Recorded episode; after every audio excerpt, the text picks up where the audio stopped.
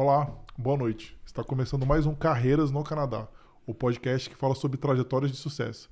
Parte dessa história pode ser sua também. A cada episódio temos um convidado novo que vai contar um pouco da sua história, assim ajudando vocês que buscam oportunidades profissionais aqui no Canadá. Não é não, Maurício? É isso aí, Rodrigo. E vocês aí que estão assistindo aí o podcast, se inscrevam aí no nosso canal, no, no Instagram, no YouTube, no Facebook, no LinkedIn, TikTok. A gente está nos maiores players de podcast aí disponíveis no mercado. É, não se esqueçam também de se, inscre se, inscrever na nossa lista VIP. Você vai encontrar lá na bio do Instagram o nosso Linktree lá. Se inscreva lá. A gente está preparando um evento aí bem especial para vocês em breve. Então, novidades vem por aí. É isso aí. E esses dois meses agora, né?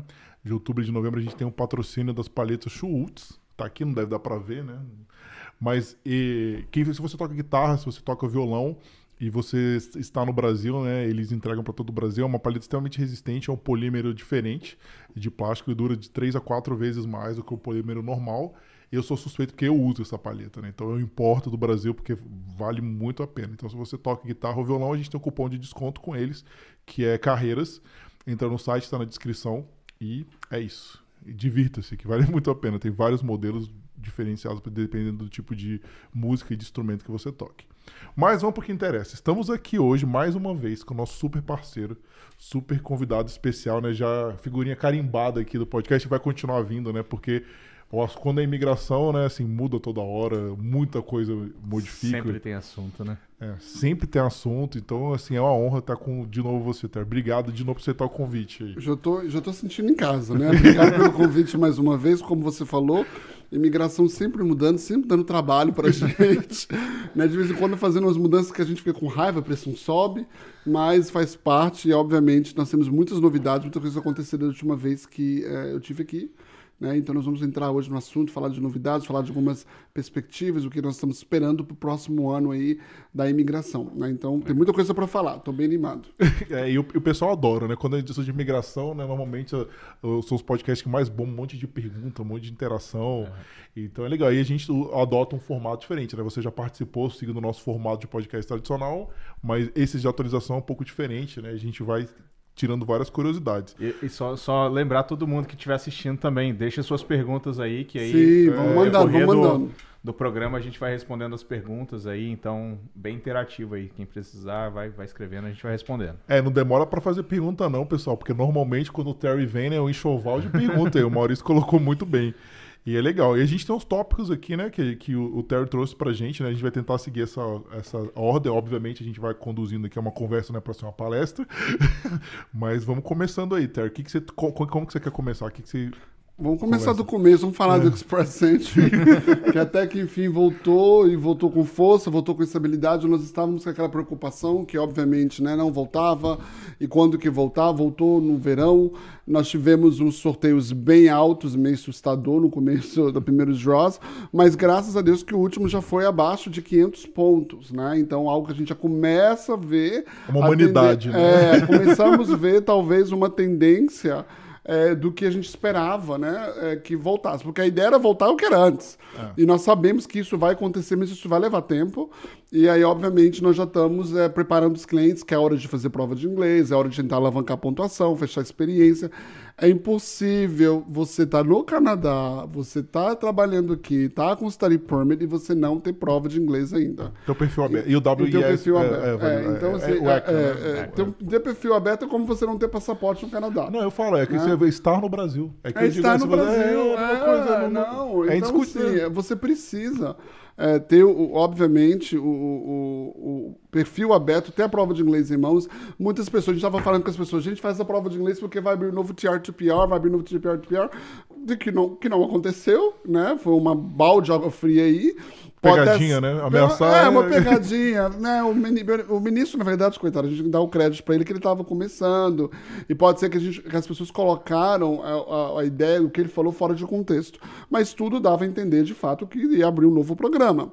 É, isso não quer dizer que não vai abrir um novo programa, mas eu acho que o que a imigração está fazendo, e a opinião do Terry, é que eles estão ganhando tempo né? Porque nós temos uma, uma taxa de 2,6 milhões de aplicações atrasadas. Caramba. É um recorde de Nossa, backlog, é. né? Por mais que eu sempre falo que a imigração canadense sempre teve backlog, backlog não é novidade para o Canadá, né? Cara, Inclusive, isso é quase 10% da população do Canadá. se você cara, for muito parar para ver, né, antigamente, o- qual que é o nome do escritório de Vancouver de, da imigração? É Backlog Reduction Office, o BRO, né? Então é um é para reduction. Então é- é- existe essa tendência de sempre a imigração canadense ter um backlog. Nós que estávamos mal acostumados durante o período Express Entry, do período do, de 2016 para cá, né, 2015, que as coisas saindo rápido. Eu tive aplicação com 28 dias aprovado. Express Entry Express já. Entry? Nossa, o meu foi quatro meses, sim, achei rápido, É um abraço para você, José, ele sabe quem ele é, 28 dias.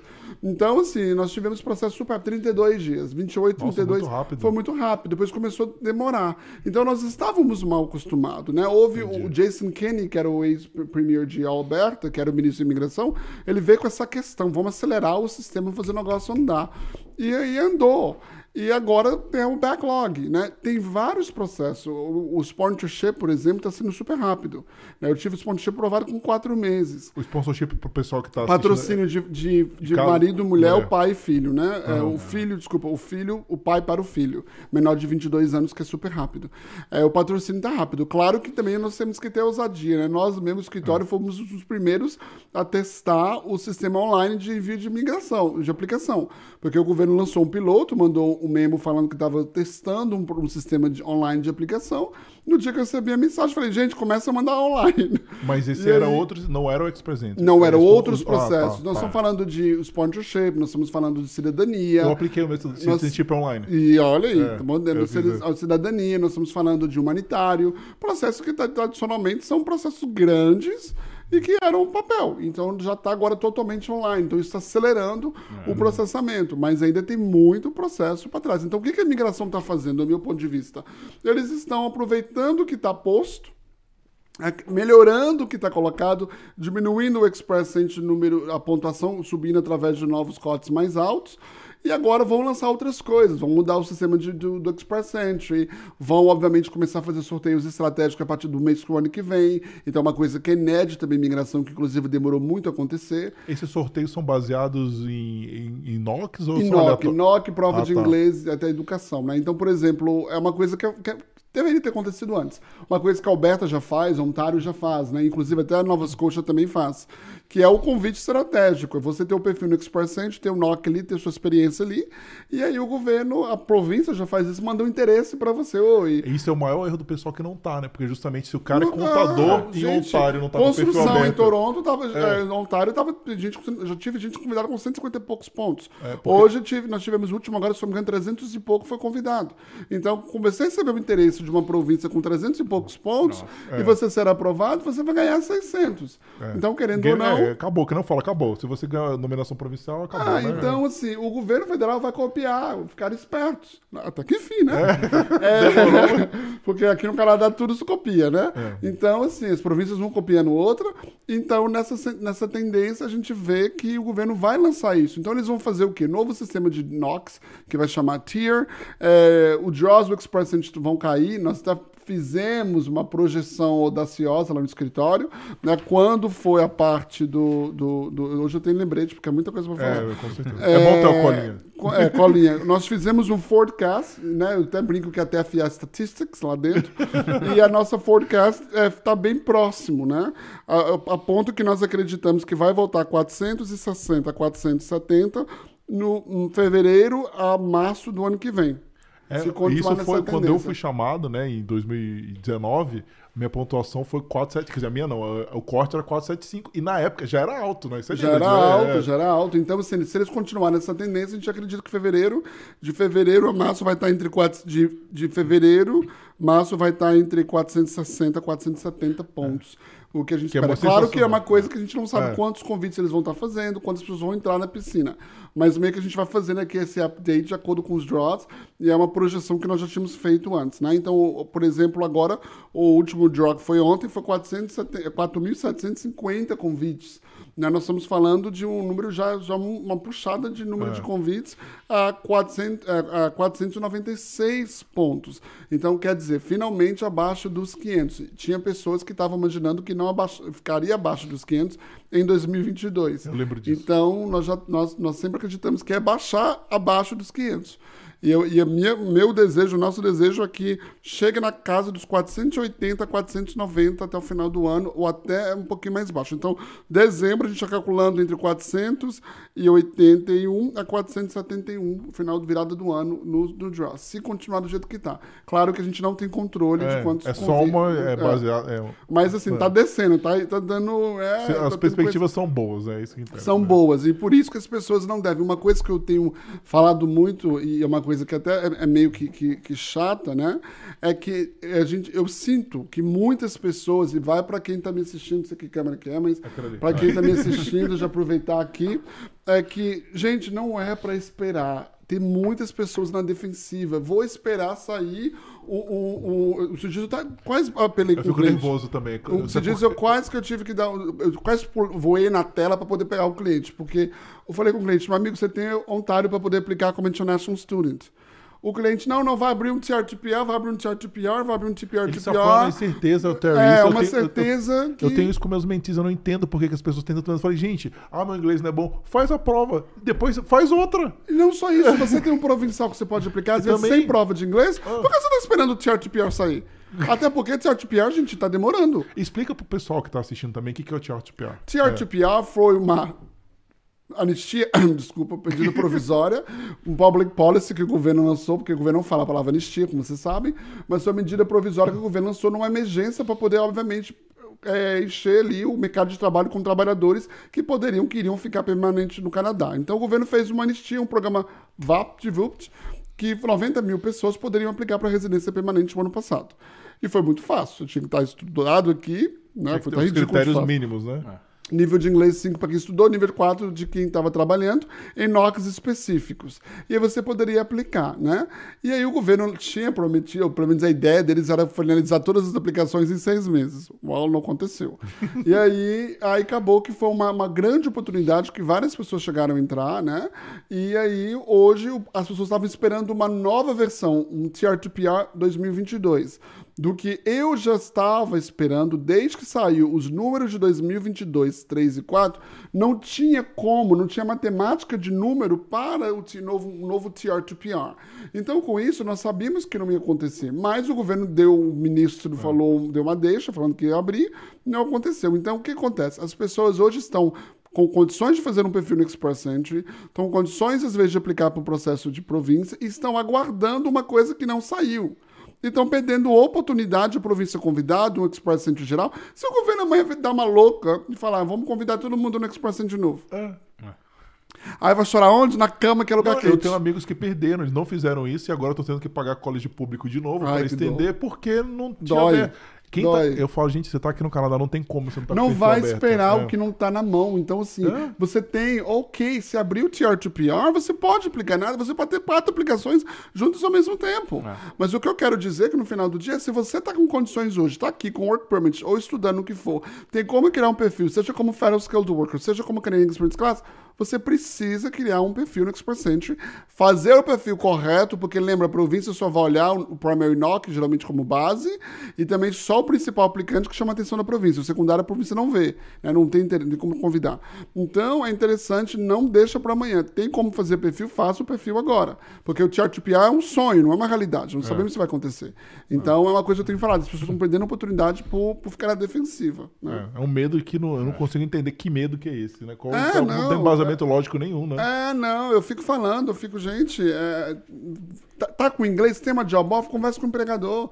Né? Às vezes perde o tempo, o timing de fazer o processo porque tá com medo, tá querendo esperar uma coisa que não tá vendo. É, isso é uma coisa também, você falou muito do job offer, é, Terry, uma coisa que eu não entendo também, né? Porque ter um LMAE pra empresa custa mil dólares. Não sei se aumentou a taxa, não lembro se o governo Não, mil aumentou. dólares. Mil dólares, entendeu? Então, tipo assim, E pra facilitou muito de, de, de abril pra cá, né? E é certeza, né? Esse- Não é que nem nos Estados Unidos. Nos Estados Unidos você tem que participar de um, de um leilão, de um sorteio de vagas, que não é complicado. A empresa não consegue dar o sponsor garantir que você fique lá. Sim. Aqui não, se a empresa te, te dá e você, obviamente, cumprir os requisitos, você consegue. É, não, aqui certeza, assim, não É, é temos cer- certeza, é, né? mas Tem mesmo tempo cuidado. dizer que é muito Mas maior do é, que- é, é, é, o que eu quero dizer é uma coisa, é uma boa pergunta que Hum. você falou, uma coisa interessante, é que o LMAE, existe um mito, volta aqui, que dá a câmera. Existe um mito, né, que as pessoas confundem LMAE com programa de província. São duas coisas diferentes. Então, muitas pessoas falam assim, olha, Terry, eu tenho um empregador, trabalho numa empresa na área de tecnologia, ou na área de construção, ou whatever que seja, e o meu empregador não tem um milhão de faturamento para mim poder dar um job offer para o LMAE. LMAE não tem mínimo de faturamento da empresa. De novo, LMAE não tem mínimo de faturamento da empresa. LMAE não tem mínimo de, de número de funcionários. LMAE não tem mínimo de tempo de empresa.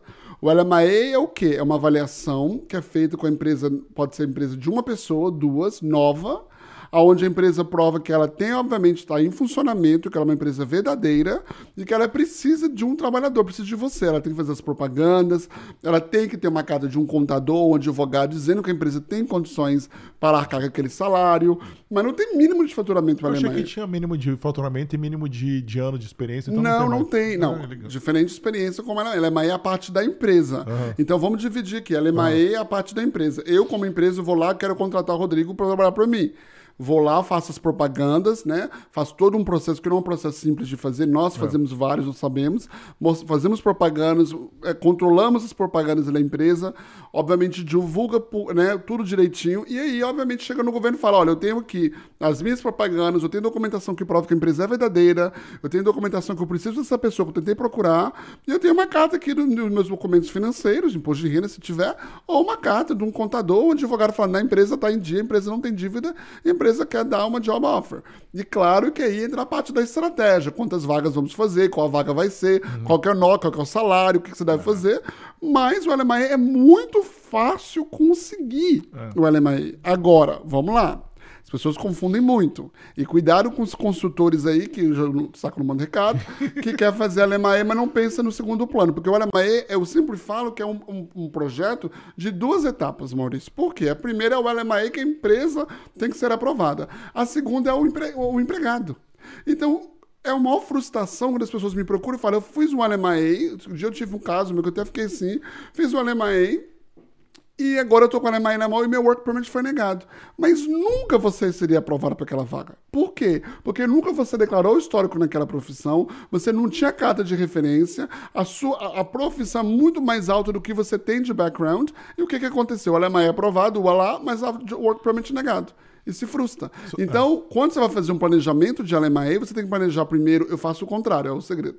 Eu faço o contrário. Eu analiso primeiro o perfil do candidato que quer ser beneficiado, muitas das vezes, qual é a função que ele tem experiência, qual a área que ele consegue comprovar, para depois a gente tentar trabalhar com a empresa em criação de uma função. Isso quando tem o candidato. É análise Quando de não- carreira primeiro, né? É, quando o não tem um quando bota.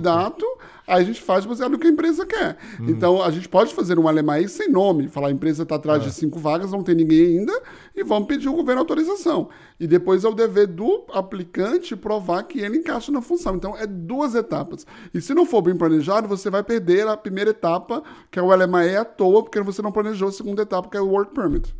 E quanto tempo tá demorando hoje aplica, mais ou menos a- o, o LMAI para ser aprovado? Em média? Eu diria que uns três meses, tá? Tá rápido até, É, né? por que, três meses? Tem casos de pessoas que fazem até mais rápido, que conseguem mais rápido. Eu faço três meses porque eu nunca quero que o oficial vire para mim e fale, vocês não fizeram propaganda à empresa em tempo suficiente. A propaganda, Então, só o pessoal é entender, muito tem, tem importante. que anunciar a vaga no Tem site que anunciar a emprego, vaga, né? a gente né, ajuda a empresa com isso, faz o relatório de todas as pessoas que aplicaram, por que, que as pessoas não qualificaram. É um trabalho árduo, né? Então, assim, nós geralmente, eh, quando o cliente fecha, a gente, nós calculamos três meses. Isso quando a empresa é ajuda, quando a empresa Ah, está manda os mandando a documentação, está fazendo toda aquela parte ali. Mas a ideia é estar demorando três meses e o work permit, às vezes, três meses, dependendo da estratégia que é, é usada. Mas é, LMAE é uma coisa e provincial é outra. Quando se fala em província, principalmente em Ontário, as regras são diferentes. A província de Ontário tem um programa de job offer dela que não exige LMAE e tem inglês, né? Não é? Isso é- o foreign worker, por exemplo, ou, ou in demand, que existe nível de inglês 4, que é a área SNOC, C e D. Mas você para para pensar, o programa de Ontário, ele não exige LMAE e a job offer dele exige que a empresa tenha três regras mínimas que é o faturamento de um milhão de dólares bruto no último ano fiscal, cinco funcionários canadenses ou residentes permanentes trabalhando full-time e três anos que a empresa está opera em operação Ah, então é isso que eu tava. É, Em é, Ontário. É, eu tava confundindo. dois, né? Isso. Fora de- da Grande Toronto, né, nós temos faturamento de meio milhão, três funcionários canadenses ou residentes e três anos. Então, isso é uma coisa, LMI é outra. É job offer também, mas são jobbers diferentes. Né? E as pessoas confundem muito isso. Então, LMI é uma coisa, regras de província são completamente diferentes. Então, LMI está muito fácil de conseguir e agora tem um benefício até o ano que vem, fevereiro, dia 28 de fevereiro, para você trocar o seu visto dentro do Canadá, coisa que não pode, a lei não permite. né? Então, se você está aqui como visitante, você não pode sair de visitante Ah, para é. trabalhador. A não Isso. ser que a sua esposa vá fazer um college. Né? Ah. Então, você pode com o LMI agora até dia 28 de fevereiro do ano que vem. Que legal. Isso É uma novidade medida também. provisória do Covid, né? Que foi estendida algumas vezes. E é ótimo, porque a gente meio que faz tudo dentro do Canadá, não tem que mandar pro Brasil, É. pro consulado, ou pros Estados E Unidos. mesmo quando você ia pro Brasil, eu lembro que o meu foi uma LMAE, eu consegui aplicar no aeroporto e logo depois, dois meses mudou, que não pode brasileiro mais aplicar pro visto. A gente conversou sobre isso, né? Ah, eu acho que foi eu que fui. eu- Foi você foi o único, é, que não tô puxando tarde, é verdade, o único dos consultores que sabia disso, depois que a medida saiu bem rápida logo depois, Sim. né? Que brasileiro não pode aplicar para visto de trabalho Porque brasileiro não é de um país visa exempt. E eles confundem, porque tem o ETA, então as pessoas acham que o Brasil é do país de visa exempt. O Brasil não é. Se fosse o passaporte italiano, poderia. poderia. É, então, o europeu consegue, né? É, Ah, é, isso é ah, legal. ah, legal então, é, demais. então, assim, LMA, se você está aqui como visitante no Canadá, você tem uma job offer numa área que você consegue provar experiência, tem uma empresa interessada, é hora de. Agora é a última oportunidade para aproveitar o gancho de fevereiro. Né? Show de bola. Pe- pegando nesse gancho aí da mudança, Ted, tá no nosso tópicos aqui também. Fala dessa isenção dos estudantes, essa novidade que teve agora, né? Então, vamos Essa lá. aí é a grande novidade, né? E, e vamos lá, se, o- se o Minister Fraser estiver ouvindo, né, eu queria chegar para ele para traduzir, porque eu sei que tem pessoas que podem traduzir e chegar até ele, é, tá quase perfeita a policy, podia melhorá-la mais um pouco, né, senhor ministro, porque a gente quer que abra para mais pessoas. Então, o que foi feito, na verdade, é um piloto, a gente entende que é um teste, então, um teste geralmente são testes para que possa mudar para todo mundo, né, e eu sempre falo, meus amigos, não vacilam, não vão queimar o cartucho desta vez. Porque antigamente, lá em 2014, você podia estudar inglês e trabalhar no Canadá, work and study, né? E o Ah, governo foi lá e deu tenho uma isso. cortada porque o povo não estava estudando inglês da book is on the table. O povo estava preocupado em, em trabalhar. É. Então, é uma oportunidade que o governo está dando agora que, gente, por favor, vamos, vamos trabalhar full time, mas vamos também estudar, deixar não faltar aula para o governo não cortar uma, uma coisa que é É um maravilhosa. senhor benefício esse aí, né? Então É, vamos é. lá, quem é, estava com um study, perm- study permit ou tinha aplicado um study permit. Do dia 7 de outubro, né, até o dia 7 de outubro deste ano, você vai poder, a partir do dia 15 de novembro de 2022 até dia 31 de novembro, dezembro de 2023, trabalhar full time no Canadá. Então você vai poder trabalhar full time, 40, 50, e outra coisa, é 100 horas que vai fazer, meu filho, fique à vontade. Desde que frequente a aula, para fazer mil horas É importante. né? Então, assim, isso é uma medida é, um- é nova, é é um teste, né? Infelizmente, o que a gente está esperando que o governo clarifique, dá uma clarification, ou pelo menos mude, é que o governo libere para quem também não tinha aplicado o study permit ainda, que vai estudar aqui ano que vem. Ah, Porque tem muitas pessoas que não aplicaram para começar o college em maio, ainda um visto, então vão ficar fora, mesmo que eles vão estudar aqui em maio no ano que vem entendi. ou setembro. Então é uma coisa que nós temos falado, e eu acredito que né, já tem uma pressãozinha correndo aí nos bastidores, e pode ser que eles liberam para todos que vão estar estudando aqui, independente de quando você aplicou o seu study permit é, no Canadá. Mas é uma coisa fantástica, porque lembra, e eu sempre falo isso, estou cansado de falar, você deve estar cansado de ouvir, legalização pro do- é, no Canadá é econômico, é econômica. Por ser econômica, o que quer dizer? É trabalho de trabalho. Se você está tendo a oportunidade de trabalhar full time para uma empresa, ela pode fazer um LMI para você. sim. Tudo abre Ela pode é. fazer depois, você pode acabar o college e emendar no, no Canadian Experience Class dentro do, do próprio da empresa. Então, aproveita essa oportunidade de trabalhar full time, né? Lembrando, trabalha, não vai trabalhar cash. Gente, tem que não vai trabalhar cash. Esse dia eu falei com um casal de clientes que eu falei com eles, olha, eu virei pra eles e falei assim, ó, tem dois anos que eu falei com vocês, tem dois anos que vocês estão fazendo a mesma coisa andando em círculo. Então não volta pra falar que tem que dois anos de novo, não. Porque esse negócio de não trabalhar como funcionário e trabalhar como self-employed não funciona para fins de imigração. E Terry, as pessoas perguntam, mas durante o meu college, eu trabalhando, conta pro Express Entry? Não conta. Mas se amanhã sai um TR to PR? É. Se amanhã sai alguma nova mudança, eles são meio loucos, dá pra ver, né? Que eles são meio, meio é, doido. Se amanhã eles falam, não, vamos aceitar agora Express, Canadian Experience Class é, pra quem trabalhou com de estudo. Why not? Sabe o que, que eu chamo isso? A galera que cash, eu chamo a galera quando eu trabalhava na, na outra empresa de construção, isso de ciclo vicioso do dinheiro. O cara começa a ganhar dinheiro, aí não declara imposto, É. começa a ganhar dinheiro, aí só pensa no dinheiro e esquece da migração, cara. Esse dinheiro pra você tem que se legalizar primeiro, cara. Como- Eu falei com o casal, eu falei, vocês estão perdendo tempo. E não volta que daqui dois anos com a mesma história, não. Né? Então, assim, é, é importante você ser pragmático. É tanto dinheiro, você sai do seu país, sai do. do- né, vem pro Canadá, começa do zero. É tanto dinheiro que você se gasta no plano de imigração e, poxa, tá trabalhando carne porque eu ganho mais dinheiro cash. Meu filho, tira um ano sabático aí, faz uma reserva, tira um ano, vai ser funcionário, negocia com sua empresa. Poxa, trabalha 30 e poucos horas como funcionário e depois trabalha como self-employed. A lei não é contra isso. E aí tenta pegar a residência permanente mais rápido pra ficar É, tranquilo, full time né? é 30 horas, Rodrigo. 30 horas você É, pode. Tranquilaço. Então, E foco. fazer um disclaimer aqui, né? É, e é um dos motes desse podcast aqui é justamente falar isso. Vocês lembrarem de combinar o seu plano de imigração e saber como trabalhar aqui no Canadá, né? Então, assim, muitas vezes a gente esquece no nosso processo, ah, só vou imigrar. E aí chega lá, chega aqui no Canadá, pô, como é que eu vou trabalhar? Não, então, então a gente está aqui justamente para isso, para trazer coisas importantes para vocês da imigração e também quando você chegar aqui, onde você vai trabalhar, como você vai trabalhar, como você vai fazer uma entrevista de emprego, como que é o processo, né, para vocês chegarem aqui preparados para isso. É, e outro disclaimer que nós estamos falando de informações gerais aqui, não é, É, especificamente uma consulta, né? Cada caso é um caso diferente. Outra coisa que o governo lançou também é, é, é um sistema mais au- automatizado, né? Para visto de estudante, extensions. Então, os vistos de extensões do Canadá vão ser mais otimizados, vai ser uma coisa mais rápida. Então, assim, meio que eles vão começar a acelerar a, a aprovação de uma forma, vamos dizer, a a inteligência artificial para extensões de visto de estudante. Simplesmente porque a taxa de aprovação é 96% e o governo então vai começar a acelerar aí para poder dar, usar os oficiais para julgarem outros processos. Pra quando você estende essa vista os estudantes, é que você tem que ter outro college, né, pra fazer isso. Outro college, às vezes o seu permit está vencendo antes da hora, né? Uma coisa que acontece muito. Vou lá, outra dica. Hoje eu tô dando dicas, né? De É, graça. tá. Eu- depois o povo vai brigar comigo. Vamos lá, é, uma dica. Se você, por exemplo, vai fazer um, um- um college, e aí atrasou o seu college. E aí você sabe que para você terminar o college falta ali talvez dois meses, um mês de visto, permit. Você tem que estender o seu permit. E as pessoas deixam para estender na última hora. Aí o que acontece? Estende o permit, por exemplo, acaba o college em dezembro e o permit vai até novembro. Então eu tenho que estender meu permit para poder cobrir um mês. Não posso ficar um dia estudando sem permit.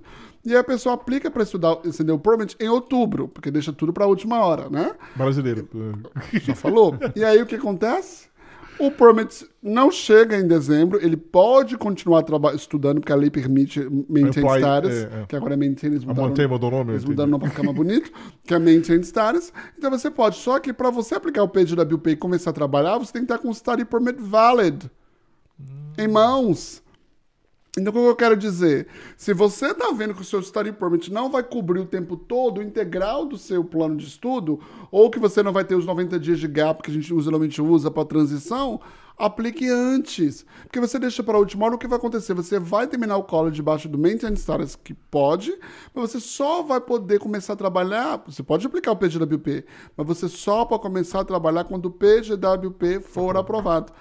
E se você fazer uma estratégia de college só de um ano, você vai perder Perde quatro, cinco meses de tempo. Então, é- isso aí é é uma dica que, gente, tá vendo? Eu tô precisando de um ou dois meses, aplica bem antes, eles vão te dar. Para quando você terminar em dezembro o seu college, né? Um exemplo, você vai ter o study permit em mãos, poder aplicar o PGWP e já começar a contar a experiência, trabalhar dali Legal. do dia que você aplicar. Ô, pegando o gancho nisso aí, Ter, vamos avançar um pouquinho, beleza? Ele Vamos, já pegou o visto de trabalho, né? Aí ele ficou um ano trabalhando. Aí o que acontece? Não deu ainda. te- Como que ele faz pra. O colégio de um ano só deu um PJP de um ano. Aí como que essa pessoa faz pra continuar trabalhando na empresa, sendo que o visto dela venceu depois de um ano, por exemplo? Isso aí também é. É, mas aí não posso ficar falando essas coisas aqui pouco, né? então, o que existe é uma jogada que, inclusive, eu, eu, eu que comecei a usar esse termo na comunidade, que todo mundo usa hoje, né? É um termo que a gente deveria ter patenteado. Que é o, o, o termo do Dummy Work Permit, né? E o que, que é o Dummy Work Permit? Inclusive, eu tive uma vez um cliente falando comigo, foi engraçado, que ele foi falar comigo no escritório, e ele chegou em casa e quis fazer o permit por conta própria, e ele colocou no Google Dummy Work Permit, e não saiu, porque não existe. né? É um termo que nós criamos. E o que, que é o Dummy Work Permit? A lei diz que se você for trabalhador, e você pedir uma extensão do status, qualquer status, seja estudante ou trabalhador, uma extensão daquele status, você continuar com aquelas mesmas condições, você pode continuar trabalhando até uma decisão do seu permit.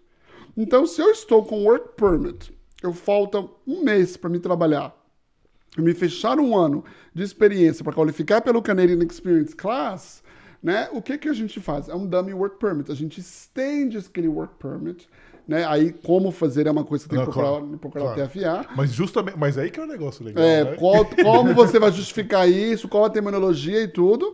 E aí você estendendo aquele work permit, a lei diz que você pode continuar trabalhando, você tá debaixo de maintenance status. Ah, que legal. Então eu ganho ali três, às vezes quatro, cinco meses de prazo. Dá tempo de sobra para você fechar um ano de experiência, qualificar pro... pelo Canadian Experience Class e vou lá. Oh, isso Entendeu? é senhora estratégia, Terry. É. Isso é o pulo do gato, porque eu falo que antigamente, muitas agências no Brasil, a gente, a gente usou o termo aqui, a pegadinha do college de um ano. Sim. Porque você sabe a dificuldade que é pro Sim, cara conseguir porque é muito casar. apertado, é, né? Muitíssimo apertado. É, e se você for inteligente com college de um ano, você consegue fazer um permit de um ano de college virar um ano e oito meses. Porque você ganha praticamente ali, no início uns 3 a 4 meses em normal time de processamento do PGWP e depois você vai fazer o dummy, né? Mas, claro, com cautela, saber o que você está fazendo para depois você, obviamente, é, é, não fazer errado, né? E aí, desculpa a minha equipe que eles vão brigar comigo que eu tô falando dessas dicas, mas é uma dica que a gente usa e ela funciona, a lei permite e pronto. Não, mas eu acho que é sensacional para você, porque uma coisa é falar, agora como é diferente, é, como vai ter que entrar de você aí agora. Fala, faz errado depois é, então. perder a oportunidade de fechar um ano de experiência à toa. É, né? não, e é o tipo de coisa que você não pode brincar ali, não. né? É. não, não pode, é economia burra, que nem Ainda a gente mais fala. escola de um ano, né? O é apertado, né? muito apertado. Qualquer errinho que você fizer, você joga fora. E uma coisa, Maurício, eu tenho falado, já tem um tempo que eu, eu no começo, quando o Theory começou o escritório, o Terry ia contramão os colleges. Eu criticava muito os colleges, porque na época não precisava de college, porque estava muito fácil o percent. É, no ano de glória, né? Uhum. E hoje a gente já fala que a gente já mudou a, a estratégia, porque precisa de college, não tem como. Matemática, os números não, se, não erram. E aí, Agora já estamos na tática de dois anos, porque está é. muito difícil, é, muito é. apertado. É. O college de um é. é mas tem a estratégia de um mais um, tem a estratégia de inverter, né? Um vem trabalhar, depois o outro vai estudar, tem toda essa estratégia aí. Mas de fato. Se for da TI, o que a gente fala, tem convidados que vêm aqui que o, que o, que o profissional, o convidado é da TI e ele fez o college. Que, que isso é o maior erro, que tem a empregabilidade Sim. de TI muito maior, né? Faz sentido Sim. ele pro é, mercado. É, é exatamente. É. Eu acabei de voltar do Brasil é. agora, né? E nós fizemos, nós falamos, né? Inclusive, eu estou fazendo consulta das pessoas que, que foram nos eventos, e, e, às vezes eu não lembro, porque fazer fila para falar com a gente depois do evento, é literalmente. O evento acabava 9h40, 9h50 e sai de lá era 11h30, porque era para falar, para perguntar e tudo. Né? E aí um abraço a todo mundo que foi, tirou foto e tudo. A, a questão é que se você entender, eu falo muito isso, que estratégia de imigração para o Canadá é econômica e que o que legaliza não é o estudo e é o trabalho, o perfil mais forte vai vir trabalhar. Ponto. Agora, uma coisa aconteceu até no evento lá, que a pessoa me perguntou: quem determina o perfil mais forte, provavelmente é um consultor de imigração, ou é você determinar, porque às vezes você tem um perfil muito forte na parte acadêmica, a pessoa tem PhD, mas não fala, não fala high inglês, né?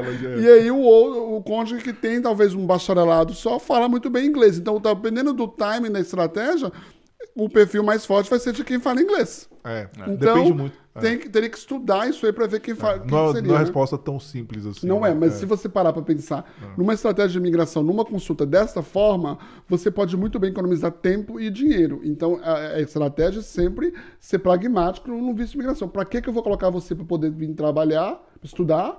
Se você tem um mercado que está bombando que você pode trabalhar. É. Você falou um ponto eh, muito importante também, Terry, que é o porte de tempo, né? Que existe aquela possibilidade das pessoas fazendo college no Atlântico e sair com o PR direto, né? Ainda existe isso? Existe, o programa de Atlântico é muito bom. É. É, mas assim, o programa do Atlântico dá vantagem para quem fazer dois anos de college lá, mas o programa do Atlântico ele tem virado um coringa, até porque muitos os programas da província do Atlântico em si estão muito fáceis, né? É. Nova Scotia tem um programa de imigração muito fácil, no Brandon tem um programa de imigração muito fácil. Então, assim, às vezes você nem precisa partir para o programa do Atlântico em si. Mas é um programa muito fácil. A vantagem de ter o Open Work Permit é essa, poder sair dentro do país e, obviamente, né, mudar de, de, de províncias, não, exceto o Quebec, porque lá é outro mundo, né? Mas, de qualquer forma, existe essa facilidade. Então, as pessoas usam o Atlântico, as pessoas usam o interior, talvez, das províncias, porque às vezes tem mais facilidade. Ontário, por exemplo, você ter uma job offer fora de Toronto, você tem mais pontos. Então, tem essa questão. Mas, óbvio que você tem que estudar muito bem quem vai vir estudar. E não é porque o, gente, o ensino do Canadá é maravilhoso, mas não é isso. É porque é o pragmático falando. É a forma mais fácil de você conseguir não. um work permit, a não ser que você tenha menos de 35 anos de idade de passaporte português, ah. que é uma outra situação. Que é o work holiday, né? Work holiday visa. É. Ah. E, é, não, show de bola. Isso, é, isso aí é sensacional. No, dicas assim, uma atrás da outra, né, Terry? Vamos continuar aqui no isso nosso. Nem, eu, Carol, eu tô tentando seguir aqui, viu, Carol? um abraço pra Carol. Carol é, nossa Carol, marqueteira é, Carol lá no escritório. É. Ela que cuida do nosso, nosso máquina e ela me dá um textinho na hora de fazer uma live, na hora de fazer um vídeo eu não consigo. Não, e ajuda a gente também, né? Porque como é um podcast especial e tem muito tópico, é. né? A gente não segue a nossa estrutura normal. E embora a gente tenha um quadro novo no, no podcast que a gente tem que fazer com você, tá? Oh, Vai ser Deus. legal. Oh, Mas vamos continuar aqui nosso, nosso, no, no, nos tópicos aqui. O tópico que ela colocou também é sobre a residência para médicos estrangeiros. Né? Médicos. É. Nós sabemos que tem. Ontário já falou que vai lançar um sistema para médicos e para enfermeiros que vai liber, liberar a sua licença, validação com 12 semanas. É uma coisa que não está em vigor, mas foi, o governo já falou que vai implementar, porque nós estamos precisando de médicos no Canadá. Né? Isso é uma coisa que já é notória. Ah. E deixaram, é, demoraram muito a agir. E agora eles estão fazendo uma coisa de uma validação super rápida. Pelo menos é o que o governo está falando. É, né? porque a gente chamou um médico aqui, Terry, e, nossa, é até triste, né, Maurício? É, eu tenho um amigo médico. É, é muito é, difícil. Eu tenho um amigo é médico, eu tenho um amigo médico, né, doutor Fernando, um abraço para ele. E ele é cirurgião aqui, e ele sofreu para poder validar o diploma dele aqui. Então, porque existe são... uma panela entre os médicos, o Sim. médico tem que pegar, falar, ó, oh, esse cara aqui é do nosso é, time. Tem, tem a prova que né? tem, tem que ter ator para fazer. Eles explicou tudo. Inclusive, você que é médico, assista o podcast número 3. Sensacional, tá o processo mastigado lá. Como que faz. Um abraço pro doutor Arthur, que foi ele que ajudou, mas enfim. Doutor Arthur. Machado. Acho que eu conheço o. Doutor Arthur, eu acho que você me conhece, doutor Arthur. Um abraço pro senhor. então, é super legal isso. Porque o Canadá, que nem você falou, o Canadá precisa de médico, né? Precisa de médico. Então, qual que é a vantagem aqui? Não é só a questão de validação, porque é provincial. Mas a grande novidade a fim de imigração é o quê? Lembra que nós falamos no começo agora do self-employed? Que a pessoa sendo self-employed, ela não conta para a experiência canadense no Express Entry debaixo do Canadian Experience Class. Voilá! Médicos vão poder trabalhar aqui como self-employed, com work permit ou com PGWP, e aí vai poder contar a experiência como self-employed.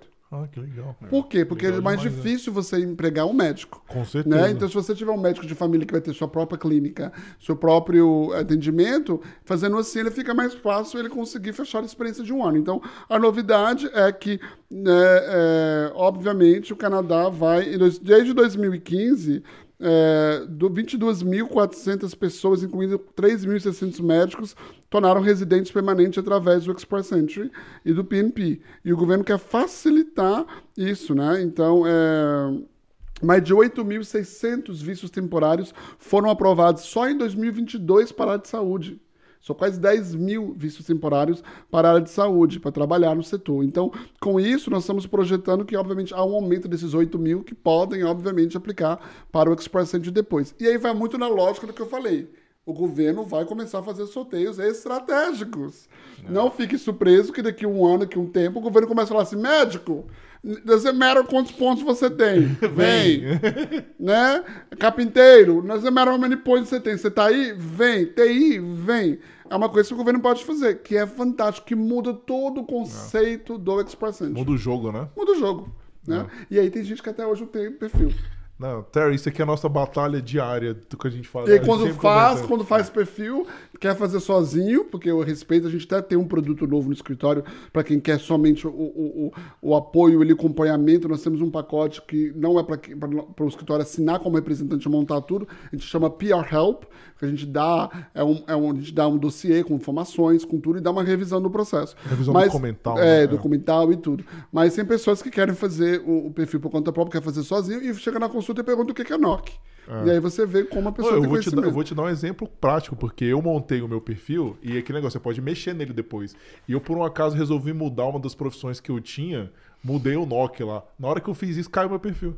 Porque eu já não atendi o critério. Eu tive Uhum. que voltar de novo o perfil aí. Pô, eu no Então, aí a pessoa chega pra mim, eu quero fazer meu perfil por conta própria, aí faz o perfil e fala, o que, que é NOC? Quero fazer meu perfil, o que, que é NOC? Eu falo, eu falo, meu filho, se você não sabe o que é NOC e fazer um perfil, eu acho que tem alguma coisa errada, né? É, tá. Ou quando faz a carta de empregador, faz tudo ele mesmo, tudo errado, com erro de inglês gramatical, e também copy-paste, É, eu gente vê que copia é. do negócio e vê. É, co- E aí é negado, é. aí negado, e aí depois é pra consertar o que já foi feito fica mais difícil, né? É. Então é uma coisa que a gente tá falando que médicos vão ter essa preferência, eu acho que é uma coisa fantástica, porque tá Fantástico, demorando nossa, acontecer fantástico. isso, né? É, e, e durante a pandemia, na verdade, eles exigiram, né, que todos os, pessoas, os profissionais da área de saúde tivessem a vacina. E eles perderam muito staff porque tinha profissionais que recusaram a tomar vacina, né? Sim. É, então é, é realmente é sensacional. É, a população tá crescendo e não tem. Não tem médico. Ah, e, e não adianta, e assim, uma dificuldade, né, para ver médico. Eu mesmo é, tive dificuldade, a minha filha, nós temos um family, né, acabei de ganhar minha menininha, dois Parabéns mesinhos. novamente. Melicinha Bola. tá lá em casa, né? E olha que você tem muita moral pra me sair à noite pra vir aqui pra falar, deixar minha filha em casa, tá? Que eu não faço isso qualquer um, não. Dá moral pros carreiras. Obrigado, Mas a Jean. questão é que eu mesmo, hoje, nós não temos pediatra, né? Nós temos é, um walk-in clinic que nós vamos, que é de pediatras, e nós temos o nosso family doctor. Mas não tem aquele cam- encaminhamento que tinha antigamente, né? Que você já saía do hospital com o médico do, tudo direitinho por conta de, de- da falta, né? Então é uma coisa que o governo tá reconhecendo e tem que melhorar. Com certeza. Terry, vamos partir para o próximo tópico que você já comentou, mas se você quiser enfatizar mais uma coisa, que é a parte da atualização das listas de migração de NOC para Tier. Tá. Então, Near Ginoc, é, vamos lá. O que que vai ser? A partir de agora, de, nós 16 de novembro, né? Agora vai haver uma mudança onde o governo vai mudar o sistema de NOC. Então, não vai ser mais NOC, vai ser TIER, né? T-E-E-R, né? Então, é, o que que é o TER? Training, Education, Experience uh, Regulation, se eu não me engano, que quer dizer o, o tier, né? O- é, não está aqui, mas eu acho que é isso mesmo. Então, o que que é? É uma mudança baseado mais no treinamento para decidir o NOC. Então, o NOC agora vai ficar um pouco mais técnico, né? Então, vai ser, no, vai ser Tier 0, 1, 2, 3, 4 e 5. Então, não vai ser mais NOC 0A, B, C e D, tá? Então, por exemplo, NOC 0 vai ser Tier 0. NOC A vai ser Tier 1. NOC B vai ser dividido em duas categorias, de, de Tier 2 e Tier 3. Então, um Express Entry, o que, que vai qualificar no Express Entry? Tier 0, 1, 2 e 3. Ok? Então, é que é do vamos- jeito que tá hoje, é o A e B, né? 0 A e B. zero Então agora B, vai é. ser 0, 1, 2 e 3. Ok? Ok. E aí o, tier, o, o NOC C vai virar no- o Tier 4 e NOC D vai virar Tier 5. E com essas mudanças, o que vai acontecer, e é algo que eu acho que é interessante, que vai subir alguns NOCs. Então serão 16 NOCs que vão agora se tornar legíveis para o Express Entry e três que vão se tornar ilegíveis. Inclusive, eu tive um, a gente estava com um que não vai tornar Teve a subida para a primeira divisão e teve o rebaixamento. rebaixamento. Três rebaixaram, né? Então, assim, o que, que vai subir que eu acho que é mais interessante e eu acho que uma coisa que vai subir? Heavy Equipment Operators. Então, quem trabalha com Heavy Equipment vai subir. É, nurse Aides vai subir. Pharmacy Assistants vão subir, porque era ser Nossa, isso é super legal. que é né? muito bom, né? É, correctional officers vai subir, trabalha na cadeia, né? É, área Pô, de Só pegando um parênteses, você falou isso que trabalha na cadeia. Foi a dica do policial que veio aqui. Ele falou que a demanda é altíssima. Não Aí. tem gente que quer, que dá pra conseguir com work permit, que policial só pode conseguir com Com PR. Knock, knock novo, agora que vai virar para Agora então é melhor caminho. Então. É, Aproveita. assista o episódio do Frank Della Roya, que a gente deu o nome porque ele, enfim, o que, que o mistério dele não é o nome dele, mas enfim, procurem se você quer ser policial e agora com essa mudança do, do- que o Terry tá comentando é sensacional, assista. A, a parte de estética vai subir. Oh, a parte legal. de resident, outro que vai subir que é muito bom, residential commercial installers and services, and servicers. Então pessoas que fazem serviços em casa, reparos pequenos vão subir. É, pest control vai subir. É, other repairs and services. O pest control é importante. Importante. É. É, é, bus drivers, né? Subway operators. vai subir. E o que eu acho que mais vai chamar atenção, o que eu acho que vai mais dar um impacto mesmo, é o uh, transport, transport Truck Drivers. Vai ser NOC técnico agora. Que é legal, porque já Então, tem uma demanda gigante, Isso. né? E aí eu puxo para uma, uma dica. Por que, que eu puxo uma dica? É é coisa algo que é muito importante, né?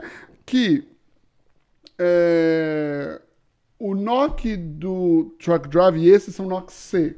E tem programas de província, como for um programa de Ontário, que, por exemplo, o programa de Ontário do In Demand, ele aceita Truck Driver como NOC, porque a NOC C está dentro das exigências da província. Então, o Truck Driver vai subir de NOC. Como vai subir de NOC? Você agora vai poder aplicar pelo Foreign Worker de Ontário e também vai poder usar a experiência que você tinha para o Express Entry. É algo fantástico. Nossa. É, Então abre uma nossa. outra possibilidade de janela, né? Nossa, achei muito legal essas mudanças. E, e esse É. do, uma, uma pergunta, esse do Bus Driver, o, o, até aquele o Bus Driver que for de, de, de school bus também, ele entra nesse. Eu nesse acredito bus que sim. Eu acho que acredito que sim, porque Porque é bus- uma, é uma super demanda driver, aqui, é. né? Super demanda, eu, super tenho- eu demanda. conheço algumas pessoas que trabalham, né? Bus drivers. E três que vão cair é o Other Performers. É, Other Performance? é, que é a área de performance de um tipo. Mu- Program, musical? Será que é essa é, parte área de, de, de artista? né? Isso. Program Leaders e Recreational Sport. Então, quem faz é, a área de Ah. fitness vai cair. E também é, tailors, que faz vestidos, né? Faz. é, como fala em português? Que é a pessoa que. Costureira? Costureiro, É. costureira vai cair. Então são três NOCs que vai cair. É importante que vai cair para você não você ficar doido. É bom você olhar outros NOCs, outros tiers que podem qualificar também, porque haverá algumas mudançazinhas nos NOCs. E só para só para confirmar, o tier quer dizer Training, Education, Experience e Responsibilities. Então isso Legal. quer dizer treinamento, educação, experiência e responsabilidades. Isso É. quer dizer tier. Então vai sair de NOC, que é National Occupation Classification. Então, Não, mas sensacional, assim, claro, teve baixas ali, mas assim, a quantidade de vantagem de- e opor- oportunidades que tá gerando para E várias aí pessoas. vai né? exatamente no que eu falo. Repare, gente. Esses NOCs que são NOCs que estão agora, não estão como NOCs elegíveis para o Express Entry, que são NOCs baixos, C e D, é, o governo está só subindo porque é uma demanda. É. Então, o que eu certeza. sempre falei nas minhas lives é que se tivesse algum outro NOC, algum outro programa do TR to PR, não fique assustado se tiver uma lista de NOCs específicas que incluem posições C e D, ou melhor, posições que vão ser agora no Tier 4 e 5. É, essa né? chamada provincial que você está comentando que vai ser feita a nível nacional, essas profissões eles estão subindo, né? O foco Ah. tá, que, que é mais escancarado que tá aí, né? Então é uma coisa que a gente tem que estar atento. Eu sempre falo isso com as pessoas, gente. Sempre atento à questão da tendência. O governo lançou no ano passado, quando teve o TR2PR, uma lista de notas. E uma coisa, deixar claro aqui, está demorando a finalizar muitas pessoas ainda do TR2PR. Tem pessoas que têm pass- aprovadas, mas não foi finalizado ainda por conta de security check, por conta de delay. Então, tem muitas pessoas que já estão praticamente ok, mas não finalizam o processo. Eu tenho um amigo meu que tá um ano e três meses esperando. É, não, eu, eu tive um cliente que, inclusive, tem um amigo meu, eu vontade de dar um, um coque nele, porque no dia do TRTPI ele não tinha juntado a documentação. Então era meia-noite e 40, ele estava no escritório, ele me ligou e falou: Meu amigo, eu preciso que você me ajuda, porque ele já tinha feito o contrato com a gente. E eu falei com ele: Meu amigo, você não mandar documentação até a tarde, no dia, nós não vamos poder fazer a aplicação, porque estava uma loucura. A milagre não faz. É, né? e aí chorou, chorou, chorou, mas a mulher lá que fui fazer o processo dele meia-noite e 40. O processo dele eu acabei fazendo, né? Correndo ali, contando tudo, eu mesmo. E aí é, ele foi aprovado agora. Então, é, é, tipo assim, várias pessoas estão pegando, mas tá aleatórios. É, eu entendeu? reparei, não tem Eu lembro regra, que né? tive um cliente que nós mandamos, é, e foi até engraçado isso. Que eu achava que não ia passar, porque deu o horário, tava fechando as vagas e ele tava enrolando o mundo para mandar o employment letter. E aí, na hora, eu virei, era, tava, tava tipo, botando, tipo assim, pouquíssimas vagas. E aí, tava faltando cinco vagas. Eu falei, manda. Sem o employment letter. O povo falei, clica. Aí o menino, não, eu não posso. Eu falei, sai daqui. E, cliquei, e mandei o processo do, do, do, do cliente. E aí eu lembro que até passou alguns. algum- na hora que eu já tinha mandado, já deu um número já de, acima da meta. Falei, ó, a gente entrou em cima com ele. E ele não tinha employment letter, a imigração pediu e ele já é PR hoje. Ó, que Então, legal, foi viu? bom. É. Foi um abraço pra você, Guilherme. Ó, mas tem um risco também, mas você sabia, é um risco que não, você falei, sabe. virei, né? falei, aí menina falei, sai daqui. Manda. Porque eu lembro, assim, baseado em alguns amigos meus, não sei se é verdade, porque baseado na hora que você tinha aplicado, não sei se você ouviu isso, ele ia ser mais rápido, não, tem nada a ver, não, né? não. Tem Eu pessoas que aplicaram cedo e até agora não tá, tá, tá. Gente, foi alocado o processo por pessoas diferentes, cada um vai fazer no seu tempo e no seu pique e pronto. E não tem o que É, questionar. tem choro, não tem vela. É, né? o meu cliente que pegou, que eu mandei hora, provavelmente mandei o processo dele duas horas da manhã, o outro que é meu amigo, e ele já pegou pior agora. Né? É, é, não tem critério. Show de bola. Vamos pro último tópico aqui, né? Só seguindo essa pauta. Penúltimo, penúltimo. Penúltimo, Olha que você não tá né? seguindo. É. Olha, Carol, tá desculpa, vendo, né? Carol. Aí. Depois eu vou, vou levar Puxar o pro de orelha. aí, né? Vamos lá, o que tem aqui é. A metas, a metas de imigração que Isso. deve sair, né? Né, Agora até o primeiro dia de novembro, agora, nós vamos receber todo ano, o governo lança as metas dos próximos três anos de imigração, os levels de imigração. Que é uma coisa que as pessoas não acham que é interessante, mas tem tanta informação naquele gráfico, porque nós conseguimos ver quais vai ser as projeções de número de aplicações nos próximos anos. Seja Express seja humanitário, seja sponsorship, seja família, seja provincial. Então, todo ano o governo lança as medidas dos próximos três anos de imigração. E o que nós já sabemos é que 2022 já vai subir para 430 e poucos eh, mil residentes permanentes. E eh, 2023 nós estamos esperando que é, atual já subiu, né? Atual era 430 e poucos mil para o ano que vem, já está 447 mil e 2024 451 mil novos residentes permanentes. Quer dizer que nos próximos três anos a meta do governo é mais de 1,3 milhões de novos residentes. Mas nós não sabemos que até o dia primeiro, que pode sair até amanhã, espero, né? Não estou sabendo, mas pode ser. é, nós vamos saber agora, 2023, 2024 é, e 25. Então, qual vai ser a projeção para o governo nos próximos três anos? Até porque os próximos três anos se se espe- espera que o Trudeau continue no governo até 2025, né?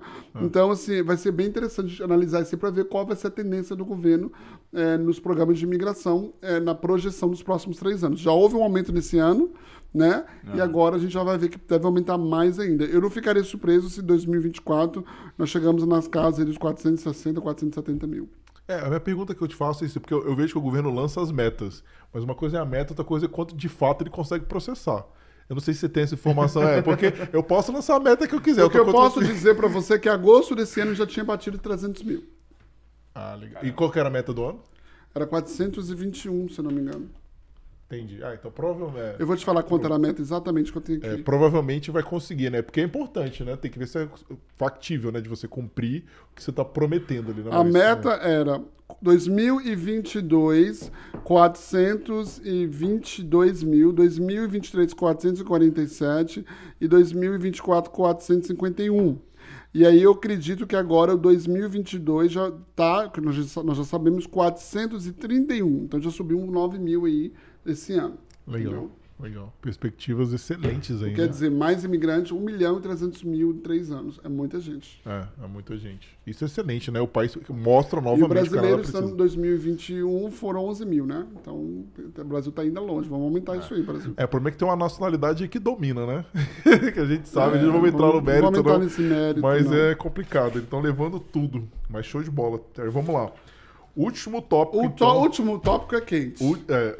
O último tópico é um tópico que, inclusive, é, eu, e, e eu tenho muito orgulho de ter reconhecimento no mercado para esse tópico. Inclusive, as pessoas falam que é a fama do Terry nisso, né? Que é a meus amigos e minha classe das pessoas que estão sem status, os irregulares, os ilegais, né? Inclusive, a recomendação não é falar ilegal, é falar irregular, né? Ou as pessoas que estão out of status, né? O governo tem falado, está na carta de mandato do, do Trudeau para o Fraser, que é para lançar um programa de legalização de pessoas ilegais no Canadá.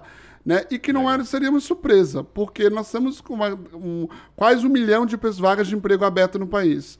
Né? O, o governo abrindo para estudante trabalhar full-time. Tem necessidade. É, claro. e é melhor legalizar essas pessoas que já estão aqui Já debaixo aqui, do já. Elas estão aqui, elas pagam imposto, a grande maioria. Elas né? contribuem, contribuem com- estão, com- estão inseridas na e- sociedade. E eu vou é. falar, eu sou defensor deles mesmo, luto por eles mesmo, e vocês sabem como que é. Então, é, no final, o governo está falando isso há tem um tempo, o governo lançou um programa, um- uma medida provisória em 2019, que era para as 500 famílias que estão em, em Toronto, que trabalham em Toronto, que tem, trabalham na área de construção, construção. né? 2019, até 2019, 2021, não tinha sido um sucesso o programa, porque exigia prova de inglês e exigia é, imposto de renda, e nós colocamos pressão na deputado, deputada, reunião, reunião, reunião, e aí, em 2021, eles mudaram para tirar a prova de inglês e tirar a im- imposto de renda. E o que hoje o programa está na lista de espera, já praticamente acabou, né? E então não, já preencheram as 500 vagas. Eu tenho mais de 194 nomes, se não me engano, alguma coisa assim, só na lista de espera. Então existe, obviamente, já existiu esse programa teste que deu certo, que foi um processo bem sucedido, e agora o governo meio que usou isso como teste, agora quer lançar um outro programa parecido e talvez para outras áreas. Nós não sabemos como vai ser o programa, qual vai ser as regras. Mas o que eu posso dizer é que existe de fato um programa sendo falado. Isso aí a gente sabe que a gente participa, a gente conversa com as pessoas. Não sabemos como vai ser, e inclusive eu já tenho noção de quem vai estar cuidando, né, quem vai ser a pessoa que vai estar responsável pelo governo, isso a gente já sabe, mas nós não sabemos quando vai ser lançado e, e- e, de fato, é, qual vai ser as diretrizes do programa. Mas a ideia do governo é regularizar 500 mil pessoas.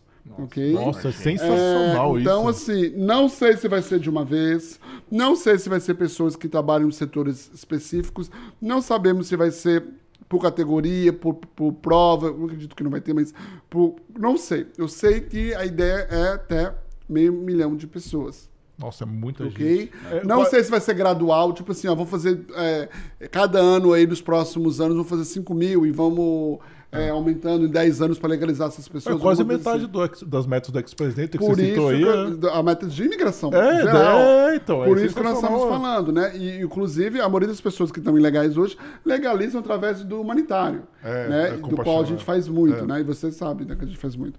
Inclusive, teve gente que estavam querendo deportar, nós conseguimos paralisar a Ah, deportação em sim, São é. Hoje. Isso é fantástico. É um caso É. desse que o Terry É. conseguiu no passado. Um abraço para você, Ma- Daiane Maurício, porque eu tô autorizado a falar. É, o Terry fez. né, Isso é um caso interessante, Tá porque eu conheço as Instagram. pessoas, conheço ele, então. É, tá no vai lá, o Terry Instagram. fez milagre, então. não, o Terry fez, o Terry sobre trabalhar. Não, porque eu falo, porque era uma deportação, gente. Assim, é impressionante. Era deportação, era, tinha que voltar pro Brasil. E hoje eles eu acho que é o processo da minha né? carreira, né? Eu acho que foi o É. processo da minha carreira até então. Eu, nossa, E você topou o desafio também. É, e caiu no meu legal. colo, né? Eu tava de férias É. em Punta Cana, me ligaram lá na férias na praia com a minha mulher. Precisa ajudar, precisa ajudar. Cheguei, ninguém queria pegar, nenhum dos advogados É. famo- mais famosos do Toronto queriam pegar. Inclusive, eu tive colegas de profissão que me ligaram falando que a minha reputação estaria, poderia estar em jogo. E eu falei que aqui a gente já tem coragem, porque não falta coragem, né? Quem me conhece sabe. E nós pegamos e conseguimos bater tanta panela que chegou no ministro da imigração. Maurício foi preso e tudo, e aí nós conseguimos soltar ele. Foi, é, paramos a deportação 12 horas antes de ser deportados pelo ministro. Conseguimos aplicar, aplicamos um processo humanitário, era o quinto ou sexto deles, e nós conseguimos. O humanitário foi aprovado, eles agora vão se tornar residentes permanentes. É, não, olha que sensacional. Eu sou suspeito porque eu conheço o Maurício, eu trabalhei com ele. Então, assim, não é, não é qualquer um, eu sei quem que é a pessoa, então, assim, realmente muito, trabalho muito bem feito. É, a gente É. tem desafio, a gente tem coragem e a gente tem, né, corre atrás. Claro que não podemos ajudar todos, mas é quando a É. gente a gente tá no nosso melhor. Então a gente tem essa questão dos ilegais. Vai, deve sair alguma coisa. Tem gente que fala comigo ano que o mês do ano que vem, tem gente que fala que é o mês, depois fala que é até 2025. Eu ouço tudo. mas o que eu sei é que está sendo estudado isso de fato e uma coisa que ajudou a eles tomar essa decisão foi a iniciativa dos 500, porque eles consideraram que a Começou iniciativa dos 500 foi é, um Bem suce- sucesso, é, né? sucesso. E eu ainda posso ser um pouco atrevido em dizer que vai, se lançar qualquer programa, vai abrir para outras áreas, é, não só é, de construção. Não só construção e não deve abrir só para Toronto. Só uma dica, tá? É, é importante falar também uma coisa, Terry, que eu vejo muitas pessoas falando uma coisa errada, né? Que fala, não, ilegal é aquele cara que entrou, sei lá, pela fronteira correndo. E o cara, que, o cara que ficou aqui seis meses e não voltou. É a mesma coisa. É a mesma coisa. É exatamente o, o, a mesma o coisa. ilegal é o out of status. Out of status é a partir do momento que você venceu o seu prazo. Inclusive, há argumentos que eu defendo, aonde para mim você é Lara Vistaras a partir do momento que você viola as condições da sua estadia. Exatamente. Então quer dizer o quê, Maurício? Você chegou aqui com seis meses, com o terceiro dia você foi trabalhar na construção, bater martelo, você está non-compliant, você já não está nas suas condições de mais de visitante. Então você pode ser detido, pode ser deportado, você está Lara Vistaras. Porque você violou as condições da sua estadia. Aí Você tá indo além do conceito que é verdade também. É. É. porque algumas pessoas não é a mesma coisa, não tem diferença nenhuma. Pro Não governo tem é a mesma diferença, coisa. é a mesma coisa. Só que o governo muda a terminologia porque fala que ilegal é um termo pejorativo. É. Então usa-se o termo undocumented, né? Nos Estados Unidos é aliens, illegal aliens.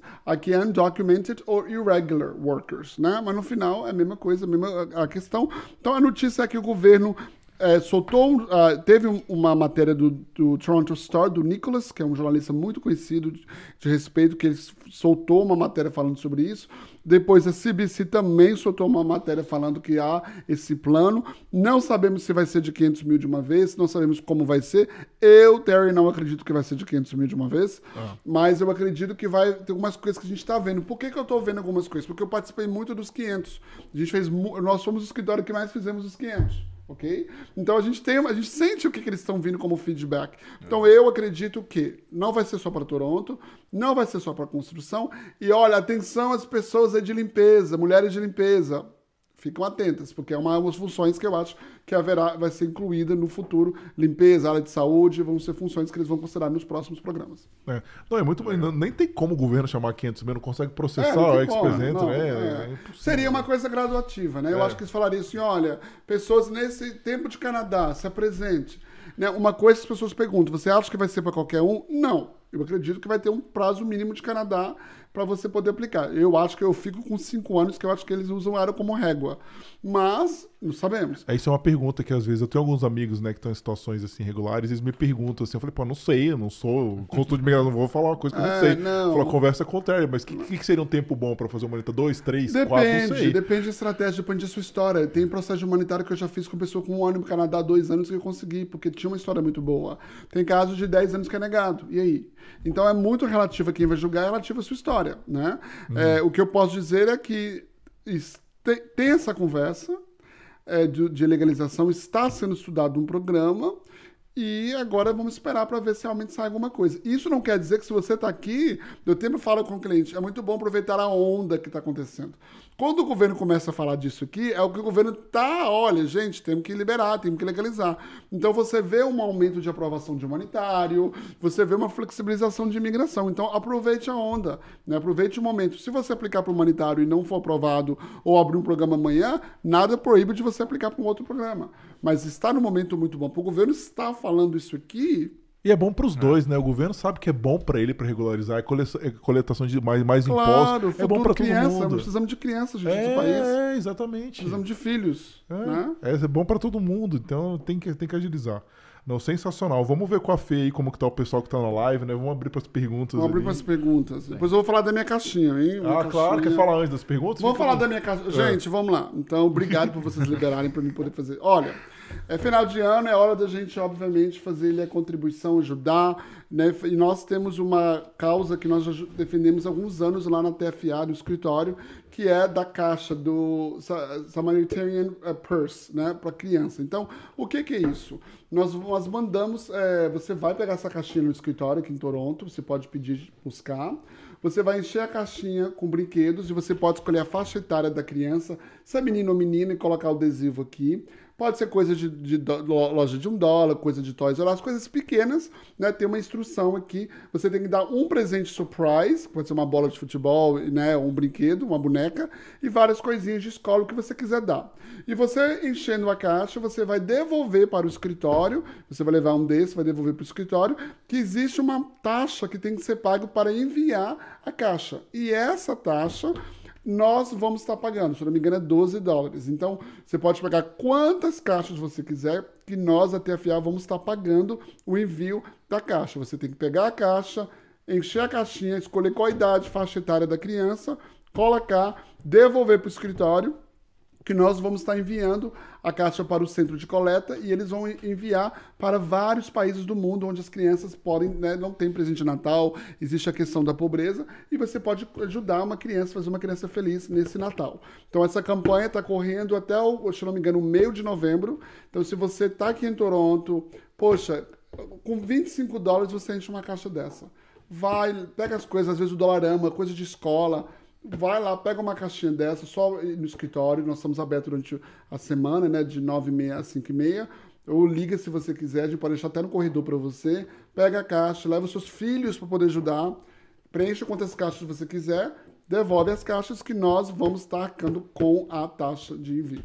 Tá? É uma forma do escritório participar e nós já estamos no quarto ano que nós estamos fazendo e é uma coisa que é muito legal. E o segundo tópico, já aproveitando também, você que está em Toronto no dia 6, na semana que vem, no sábado que vem, se eu não me engano, dia 6 de novembro, ajuda aí, fecha 6 de novembro, sábado que vem, nós vai ter acontecendo o sertão, o jantar de gala da comunidade brasileira do Sertão Vivo, né? É o evento da Lives for Lives, que todo ano também nós contribuímos, o escritório. Nós vamos estar lançando uma campanha agora, essa semana que vem, é, provavelmente amanhã, onde nós vamos estar sorteando ingressos. Mas se você quiser ir para o jantar de gala, que é beneficente à comunidade brasileira, que leva material escolar para o sertão brasileiro, para o Pernambuco. Então, eles levam milhares de toneladas de, de é, material escolar para as crianças carentes do Brasil. E o evento vai ser um evento que você vai ter né, música ao vivo, é um, é um, jantar completo, open bar, né? E o ingresso é 150 dólares e todo o recurso vai para o projeto da Lives for Life do Sertão Vivo é, no Brasil. Então são duas coisas que a gente faz todo ano, apoia o escritório. E eu acho que se você está em Toronto, poxa, ajuda, não custa nada você ir no evento, no jantar, não custa nada você pegar uma caixinha dessa para poder ajudar. E obrigado pelo apoio de vocês. Não, aí, com né? certeza. Iniciativa Valeu. fantástica. Vocês super legal. Não conhecia, tá? A gente não sabia. É. Até falei com o Maurício, não. A gente tá super parceiro aí. Vamos encher algumas, né, Maurício? É, não, e a gente tem lá em casa no escritório, tem estoque de caixa disponível. Se precisar mais, a gente pode pegar com a distribuidora. Mas, poxa, você vai levar, mandar uma caixa, é baratinho, e você vai fazer uma criança feliz. E você só vai pagar as coisas da caixa. A taxa deixa para nossa conta. Show de bola. Passa a bola pra Fê aí, Fê. Como que tá o chat, o chat como que tá as coisas? Boa noite a todos. Várias perguntas. Ai, Só participando aqui com vontade. A hora da verdade, hein, Terry? Pior então, que a gente, né? Vamos ver se o Terry vai saber responder. Vai, com certeza. Primeira pergunta do Ronaldo. Se eu conseguir uma vaga em uma empresa que já tem e tenha o, o aprovado, em quanto tempo eu consigo começar a trabalhar? Ronaldo, depende do seu perfil. Você, eu recomendo que se você tiver com status dentro do Canadá, você aplique dentro do Canadá. Uma outra possibilidade é você aplicar na fronteira, mas eu nunca recomendo fronteira. Ok? Então eu tenho que falar porque existe essa possibilidade. Então, geralmente, um work permit, dependendo da função do LMIA, vai, pode variar em duas semanas, se for uma função alta, o, o priority processing, ou três meses, três a quatro meses. Então depende da função, depende do alemão, depende do seu perfil. Se você tiver toda a documentação mastigada, tudo bonitinho, você não trabalhou aqui de forma ilegal, você está vindo mesmo como visitante, você pode tentar pela fronteira. Mas é interessante gente bater um papo para poder, obviamente, dar algumas dicas de como você deve agir, como você deve fazer se você for na fronteira. Caso contrário, faça o processo internamente. Né? A próxima pergunta é da Luciana. Na verdade, é um Luciana? Luciana Ferreira. Luciana. Na verdade, é um comentário que ela fez. Ela fez uma entrevista hoje para um banco francês, porém a recrutadora disse que o LMIA é desgastante para os dois lados. Luciana, se for um banco, dependendo do banco, ele nem precisa fazer LMAE, porque tem algumas opções que ele pode usar. Por exemplo, Reciprocal Employment, que é uma, uma proposta que existe na lei, onde se existe uma empresa que tem um, um empregado fora do Canadá, ele emprega alguém fora do Canadá, ele não precisa de LMAE para te empregar. Isso chama Reciprocal Employment. Inclusive, alguns bancos fazem isso. Então, por exemplo, eu tenho um banco, exemplo, um banco Scotiabank. E aí o Scotiabank quer contratar você. Ele não vai fazer um LMI, porque o Scotiabank tem funcionários no México, nos Estados Unidos. Então, ele aplica para debaixo do Reciprocal Employment. Nossa, então, é uma forma. Que existia isso. É uma forma. É Reciprocal Employment, também existe o Intercompany Transfer. Mas, de fato, o LMI é um processo é, é chato. Né? O, governo, o que, que o governo fez para facilitar? O governo deu às empresas ah, 18 meses para achar um funcionário. Então, antigamente era seis, então dá tempo É, de sobra para achar alguém. E antigamente o teto de work permit era geralmente dois anos, e agora é três. Então, o governo meio que abriu, mas de fato é um pouco complicado. Agora, uma dica que eu vou te falar. Uma vez que a empresa fizer um LMAE, os outros ficam mais fáceis. Não precisa mandar toda a documentação. Então, é uma dica que a empresa você pode usar na negociação com a empresa. E outra coisa, dá uma dica para você, Luciana. Estratégia do Terry. Se você chegar na empresa, no banco, falar, olha, explicar o LMAE e a empresa saber que ela vai ter você três anos com o work permit fechadinha para ela, você pode usar isso como forma de negociação. Porque o LMAE vai, ele é fechado, você só pode trabalhar para aquela empresa. Então, assim, a- a- o banco vai ter, a empresa vai ter o curso, a dor de cabeça de correr atrás, que nós podemos fazer se o banco autorizar, né, a empresa autorizar, mas no final, porque a gente faz ajuda com tudo, mas no final, uma coisa você pode negociar com a empresa e falar, olha, eu vou ficar três anos trabalhando para vocês. Né? Então, É, uma mas forma- isso eu falo assim, Terry, pra mim, pelo menos eu falo que eu vim com o LMAE, né? E tudo que eu queria era sair da empresa, eu não podia que eu tava preso.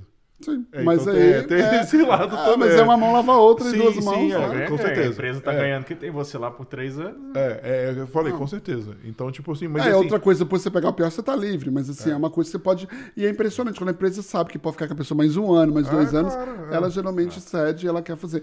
E nós podemos ajudar, nós fazemos alemães, nós tiramos todo o peso da empresa se for É isso que eu ia falar, o desgastante eu acho que é relativo. Se a empresa for fazer sozinha, óbvio que é desgastante, mas se contratar, Não, é o só peso dar tá todo documento, dar documento pra É, o gente. peso de tá suas costas, nós né? controlamos tudo e ajudamos a empresa com tudo.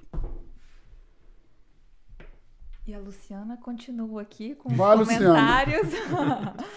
Eu quero a mudança de quando o estudante pega o PGWP e o cônjuge não perde o status do Work Permit por causa do NOC. Você quer essa mudança, Luciana? O que você acha sobre isso? Não vai acontecer essa mudança.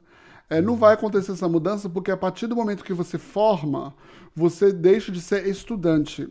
E o, e o é, exemption que tem para o seu cônjuge poder é, trabalhar, que é o exemption C4241, é que é o exemption é que você é estudante. A partir do momento que você não é estudante mais, você se torna trabalhadora. E a lei é muito clara. Você só pode ultrapassar o work permit para o cônjuge se você for trabalhador considerado skilled worker. O que, é o skilled worker no Canadá?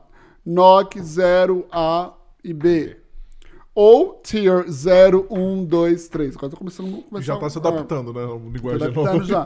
Então, quer dizer, você não é mais estudante, você não tem brecha na lei que autorize o seu marido continuar como trabalhador, a não ser que você se encaixe na definição de um skilled worker. Então, por isso que isso não vai mudar. Isso não é uma regra de estudante, é uma regra de trabalho no Canadá, da mesma forma que funciona para Working Holiday Visa e para outros tipos de, de, de visto. Então, no caso aí, você tem que correr e conseguir um trabalho no NOC 0 A ou B para poder aplicar para extensão do visto dele. A mudança do tier vai incluir C e D? Como eu falei, tem 16 profissões que vão subir de C e D para o equivalente ao NOC B. Né? Nós temos, um, inclusive, você vai www.terryferreira.ca ou TFA Immigration, Canada Immigration, uh, tfaimmigration.com, que é o mesmo site, e Vão me xingar aqui. tfaimmigration.ca e lá você pode ir lá no nosso blog, né? Ou no meu site mesmo. Qualquer um link que você usar vai chegar no meu site. E aí no blog vai ter ali um, um artigo com todas as, as NOCs que vão estar subindo. Então você pode entrar lá, tá? Então sim, NOx C e D vão estar subindo, vão estar sendo promovidos a NOx que são é, legíveis para o Express Entry. Deixar bem claro que o NOC vai deixar de existir, vai ser chamado de tier, né? Isso, aí, tá dando- já acostumou já com o novo sistema. E o pessoal agora está querendo saber sobre os enfermeiros. Tem Sim. o Eu Amo CME e o Marcos Cunha. Os dois estão pedindo para você falar um pouquinho sobre a situação dos enfermeiros. Olha- antes do Terry falar, é importante, a gente tem um podcast sobre enfermeiro, que foi, foi muito legal. Foi o podcast, se eu não me engano, é número 8, posso estar equivocado. E a gente tem outro enfermeiro agora de BC, uma enfermeira vindo em dezembro também. Então, estamos tentando cobrir bastante, porque a gente sabe que tem uma demanda grande também. Mas vai lá, Terry. Sobre enfermeiros, é, nós não temos muito, a não ser que vai haver um sistema de validação é, para enfermeiros e médicos mais rápido, em Ontário, pelo menos. Porque os enfermeiros usam os mesmos caminhos de imigração. O que aconteceu foi que o governo lançou para pessoas que estavam com status de refugiado e estavam trabalhando na área de saúde poderem aplicar por uma medida provisória para enfermeiros na época do Covid. Mas não existe nenhum outro caminho. Existem programas de, de, de algumas províncias, onde, é, por exemplo, Nova Scotia dá é, preferência para médicos, área de saúde, mas não existe nada federal além disso ok? Uma coisa é a validação de diploma, outra coisa é a imigração.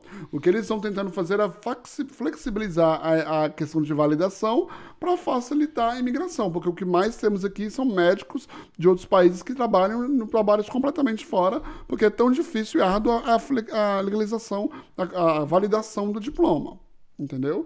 Mas aí você tem que acompanhar a província que você tem interesse, o conselho da província, para ver como que está essa questão nesse momento. E o pessoal também está pedindo para você comentar um pouco mais sobre a construção civil. uh, construção civil. Provavelmente é, é, é, a área que mais tem LMAE aprovado. Uh, é uma área de demanda, uma área que paga-se bem. Uh, você tem algumas preferências dependendo de onde você vai trabalhar. Por exemplo, Nova Scotia teve um convite recentemente para carpinteiros estratégico pelo Express. Ontário tem um programa voltado à construção que é o programa ligado ao Express Entry também, que é o Skill Trades, que é, convida você, desde que você tenha um ano de experiência em Ontário na área de construção, eles podem te convidar é, pelo Express Entry, independente de quantos pontos você tem. Então, existe essa flexibilização com a construção, existe a facilitação do LMI ser aprovado, isso são coisas de construção. Então, construção é uma área de demanda, uma área que faz, muito fácil de conseguir job offer, mesma coisa com TI, uhum. né? E é uma área que tem demanda que nunca vai acabar a demanda. Né? A demanda de construção, ela, desde que eu entendo por gente que eu trabalho com isso, a construção é, é uma área que domina. Crescendo. Então, é uma área também que várias pessoas acabam vindo do Brasil e acabam se adaptando à construção pelo causa do dinheiro, por causa do salário, por causa disso. Então, isso que. Você falou uma coisa? Não, Não, eu quero falar o seguinte: a gente está atrás de profissionais da construção tem tempo. Que área que você tá atrás? Todas. O problema é o seguinte: a gente tem os critérios mínimos, né? Pra chamar no podcast. Tem que ter pelo menos work permit. E várias pessoas que você sabe, você legaliza. Não, mas, mas peraí. Eles, gente, eu é. legalizei é. tantas pessoas da construção. É. Alô, o, o, meu amigo de construção aí que eu legalizei agora. Eu vou te passar uma lista. Por favor, é, porque as pessoas. Ou vezes... melhor, eu não posso. Eu vou entrar em contato e vou é, perguntar, né? Porque às vezes as pessoas ficam receosas porque elas estavam sem status antes e ficaram, mas é justamente isso que a gente quer colocar. Mas não importa, é. ficou sem status, você é um guerreiro, parabéns pela sua é. história, uma maravilha. E é isso que a gente quer mostrar, mas a ah. pessoa já tem que estar de forma regular e mostrar que é possível. Então a gente quer muito conversar. E a gente é cobrado diariamente, né? Por não, forma, a gente não, quer. Mas aí o que acontece? Amanhã você manda mensagem para Carol, nós vamos fazer o um levantamento no escritório, vou pedir nossa equipe para ligar, pedir autorização pro, para o cliente. Se o cliente topar, a gente passa o contato, o seu contato para ele. É todas as áreas. A gente está é. aberto, a, gente, a agenda desse é, ano. Mas, gente, eu é. legalizo tanto a pessoa de construção, é. acho que mais legalizo a construção. É, não, a gente quer muito, porque assim, a agenda desse ano está fechada, graças a Deus, né? A gente segurou Sim. e a gente já queria começar o ano que e vem. E eu tenho um, inclusive, que pagaram, dois, semana passada, dois que foram aprovados por Ontário, que ganharam 600 pontos. Inclusive, a gente pode tentar falar com um dos dois que chegaram, acabaram de ganhar 600 pontos. Excelente. Receberam o convite hoje e são pessoas da construção. Então vamos pegar documento não, não vamos, vamos pra gente é muito interessante, a gente quer mostrar é. também, né?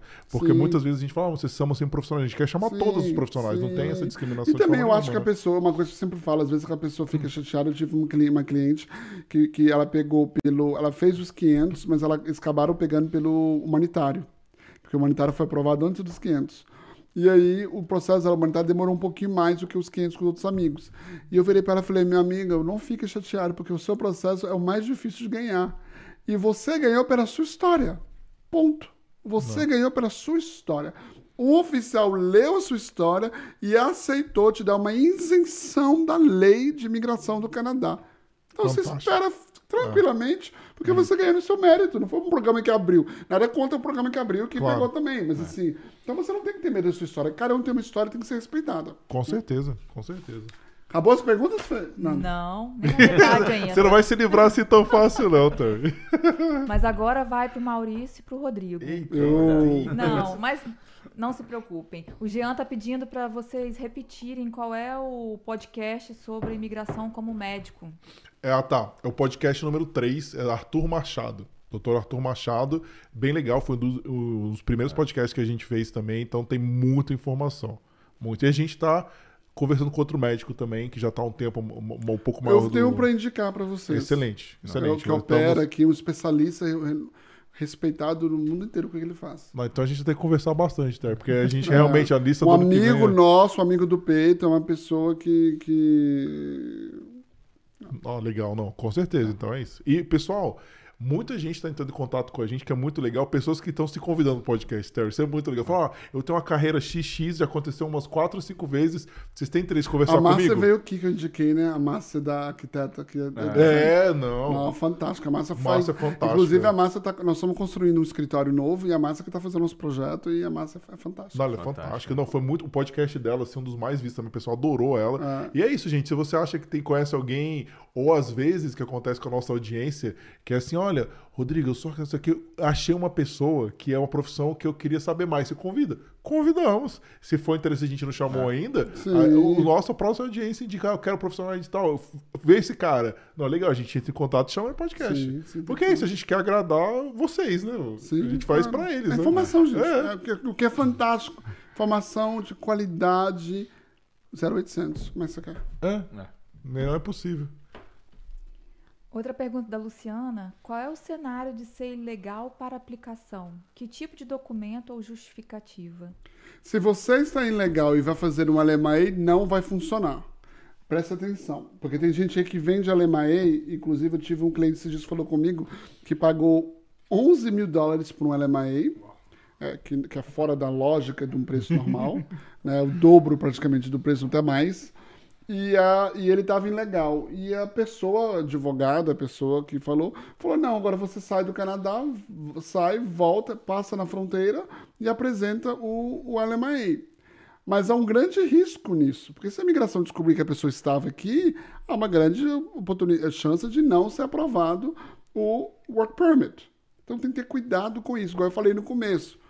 As pessoas às vezes procuram, preocupam tanto com o LMI ser aprovado e esquecem a parte mais importante, que é o work permit. Então, assim, se você está ilegal no Canadá, não sei se o LMI é uma boa estratégia para você. Talvez tenha que parar para pensar. Porque você está fora de status no Canadá, você vai ter que sair, voltar e convencer o oficial na, na nova entrada que você vai respeitar as condições da sua estadia. E outro detalhe, o que é muito importante deixar claro, LMAE você tem que ter experiência de forma legal. Legal. Então, se você sair do Brasil, se reinventou no Canadá, porque o Canadá é um lugar de reinvenção, né? A pessoa reinventa aqui. Você se reinventou no Canadá. E aí você chegou aqui no Canadá, você foi para uma outra área de forma irregular, e você não tem como comprovar no Brasil que você é, tem aquela experiência e você usou ela, tem ela aqui de forma irregular, é, o que, que vai fazer a imigração te aprovar? Porque você não pode aquela experiência de forma ilegal, que você vai ser negado de cara. E tem várias pessoas que pensam que pode usar, né? É, não. Até aqui no LMAE eles aprovam, sabia? O LMAE, os oficiais do LMAE, eles não consideram seu status, não estão nem aí. Ah, Mas o Work Permit é com a imigração, é diferente. Porque o LMAE é com o Service Canada, é o Não, Departamento de Emprego e Desenvolvimento Social do Canadá. E o ex-presidente é a mesma coisa, né? Não, não tem como, né? Você usar uma experiência legal ju- juntar Do- como tempo. dentro do Canadá não tem É, como, fora é. do Canadá pode. Não, sim, beleza. pelo Federal É. Skilled Work. Então, o que acontece? É, você vai ter essa dificuldade. Então, se eu tenho uma pessoa que tem uma função que ela não tem muito tempo de experiência, eu estou aqui três, quatro meses fazendo uma função que ela não tem muita experiência, e eu vou mandar um LMIA, o oficial vai virar e falar assim, ah, peraí, você tem um LMIA aprovado, mas por que que tá dando vaga para você e não para um canadense que não tem muita experiência também? Então tem que pensar isso e ver direitinho essa estratégia, pegar uma segunda opinião, dependendo do que. Eu não sei o seu contexto todo, mas é, é, cuidado. Uma pergunta aí dentro do mesmo tema que às vezes acontece. né? Tem muito, você sabe que tem, os Estados Unidos tem muitos trabalhadores ilegais. E uma das, da- das estratégias dele, ah, vou pro Canadá para tentar me legalizar no Canadá. Eu tenho muita consulta disso. É, eu imagino. É possível ele que está em status ilegal chegar aqui? Ou a melhor estratégia seria ir pro Brasil? O que, que essa galera faz para tentar resolver esse problema, né? Boa pergunta. Ah, a lei diz o quê? Que se você entrou nos Estados Unidos de forma legal e overstayed, você pode pedir um visto de- para o Canadá dos Estados Unidos, mesmo ilegal. Ok? Isso é o que a lei diz. Se você entrou nos Estados Unidos de forma irregular, ilegal, não tem como você fazer um visto estando fisicamente nos Estados Unidos. Agora, o mérito que se vai ser aprovado ou não depende muito de qual função, de que área que é, qual é o seu histórico, por que você ficou, aquele contexto todo. Né? Claro que existem muitas pessoas que pegam o ETA, acaba saindo dos Estados Unidos, vai para o Brasil e volta, porque aí, obviamente, é um risco menor de ter problema com a imigração americana, né? E até canadense. Mas é de fo... E eu sempre recomendo falar a verdade. Você falar a verdade, ela te liberta, ela te livra. Você não cai em contradição, né? Não cai em contradição, fala a verdade. E aí tem essa questão: você pode estar dentro dos Estados Unidos de forma irregular e conseguir um visto para o Canadá de trabalho, de estudo, o que for. É mais difícil? É, porque é questão do vínculo. Mas a lei permite. A pergunta do Caio. Com o LMAE aprovado, o cônjuge tem direito ao Open Work Permit também? Ah, boa pergunta, Caio. Eu gosto dessas perguntas inteligentes que as pessoas já estudaram, né? É, já. É, Caio, depende o NOC. Lembra do Skilled Worker que eu acabei de falar para a Luciana, né? O Skilled Worker é NOC 0 AOB. Por lei, o cônjuge só pode obter um Work Permit acompanhante se o principal aplicante ali está trabalhando no NOC 0 AOB, que se é um Skilled Worker. Se você está trabalhando numa função NOC C, por exemplo, General Labor, é, não há nenhuma obrigação deles te aprovar o seu work permit, ok? Isso não quer dizer Na que teoria, nós né? podemos tentar. Eu tenho casos que foram aprovados. Mas, pela regra, somente NOC 0A e B, que dá o direito para você. Eu não sei se é verdade, Terry, mas falam que a imigração às vezes falta tanto procedimento que eu vi histórias, eu também não sei se é verdade, que pessoas com college privado conseguiram visto de trabalho porque o oficial de imigração na fronteira deu. Se é verdade ou eu não sei. Ah, eu não sei se o meu advogado vai deixar eu responder essa pergunta. Cadê o, o Andrew? Responde aí. Tô brincando. Ahn, é, é verdade, porque há contradições é, e há interpretações diferentes. E você vê interpretação diferente, às vezes, internamente aqui, interpretação diferente no consulado lá fora e uma interpretação diferente na imigração na fronteira. Por quê? A imigração do consulado e a imigração aqui é um órgão só, é IRCC, Immigration Refugee Citizenship Canada, que era antigamente CIC, aí mudou, depois mudou o governo. E aí o CBC é um outro ministério, uma outra pasta, um outro órgão. Então o CBC, ele o quê? Ele interpreta as leis declaradas, os regulations feitos pela IRCC. Então eles têm interpretações diferentes, às vezes, da própria imigração. E aí é onde a gente usa a brecha. É. Vacilou, o Terry tá ali pra aproveitar. É, e aí tem uns truques que eu acho que eu vou fazer um livro para poder ensinar. O Leonardo está perguntando: a pessoa está trabalhando full time e o work permit está vencendo. O que ela precisa fazer ou solicitar para a empresa para aplicar para estender o visto? E geralmente se estende por um ou dois anos? Depende.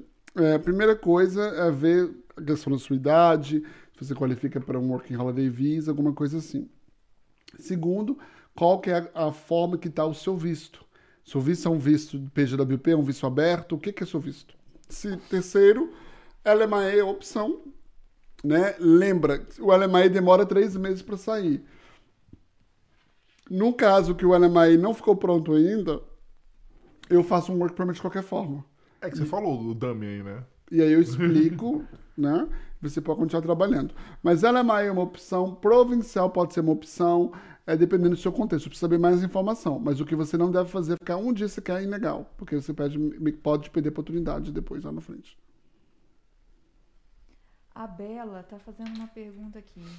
Gostaria de saber se é verdade que turista pode trabalhar por dois meses no Canadá. Tive essa informação por uma instituição que ajuda imigrantes aqui no Quebec. Olha, Bela, existia uma lei antigamente, se eu não me engano, é, que era de Quebec, eu posso estar, eu não lembro, tem anos isso que eu não faço Quebec, que era de 28 dias, que tinha uma lei que autorizava algumas pessoas trabalharem por 28 dias sem work permit. Mas isso tem muitos anos e eu não conheço nenhuma lei que dê, dê, dê, dá essa autorização. Agora, Quebec tem as leis de imigração próprias, então você teria que checar as leis de imigração de Quebec. Mas eu sei que antigamente existia uma lei de 28 dias. Mas eu não lembro exatamente qual era o contexto, como que era, mas era de Quebec. Mas aí você tem que ver as leis de Quebec. Leis de Quebec são diferentes da lei do resto do Canadá. É, você até levantou uma bola pra gente, né? Seria legal a gente chamar um consultor de imigração de Sim, Quebec sim. pra explorar outros tipos de imigração sim, também. é Sim, que são programas completamente diferentes. Legal. Se são bons ou não, isso é outra história. E agora tem uns comentários do Marcos que ele queria te agradecer, Terry, porque ele esteve com você em Fortaleza, no Ceará, você tirou várias dúvidas dele e ele está vindo com a esposa, a esposa ah, estudando e ele vem com Open Work Permit na área de TI. Olha, sensacional. Marcos, um abraço pra sensacional. você. Ó, chegando em Toronto, bate lá no office pra gente se encontrar de novo, tomar um café, né? Bater um papo. Ele está falando que seguiu todas as suas dicas, o perfil mais forte trabalhando, o cônjuge estudando, então ele está te agradecendo por isso. Prazer, e aí depois a gente vai tirar aquela fotinha pra pegar o PR, né? É, e aproveitando, né? Se ele vem com o Work Permit, provavelmente ele não sei se ele tá procurando trabalho. A gente tem um, um mês inteiro de podcast de junho foi dedicado a profissionais de TI. Então tem desenvolvedor, tem arquiteto, né, Maurício? Tem recrutador. Então, Uma assiste- coisa que você não vai ter dificuldade é achar emprego aqui, meu amigo. É, exatamente. E lá tem vários. A gente tem contato recrutadores de TI também, que é a Leia, um beijo pra Leia Ah, também. e aí eu vou te confundir mais e falar: chega aqui, pega uma empresa de TI, a empresa às vezes faz um LMAE pra você, um Global Talent Stream que sai com duas semanas, e a esposa para de fazer o college. Voilá. Olha aí. Nossa, aí. Eu Perfeito. dei outra consulta pro Marcos. hein? o estudo, querendo ou não, é a porta de entrada, né? Com a gente tem certeza. que aceitar isso. E o último comentário. Não, não é o último que apareceu mais um. o penúltimo.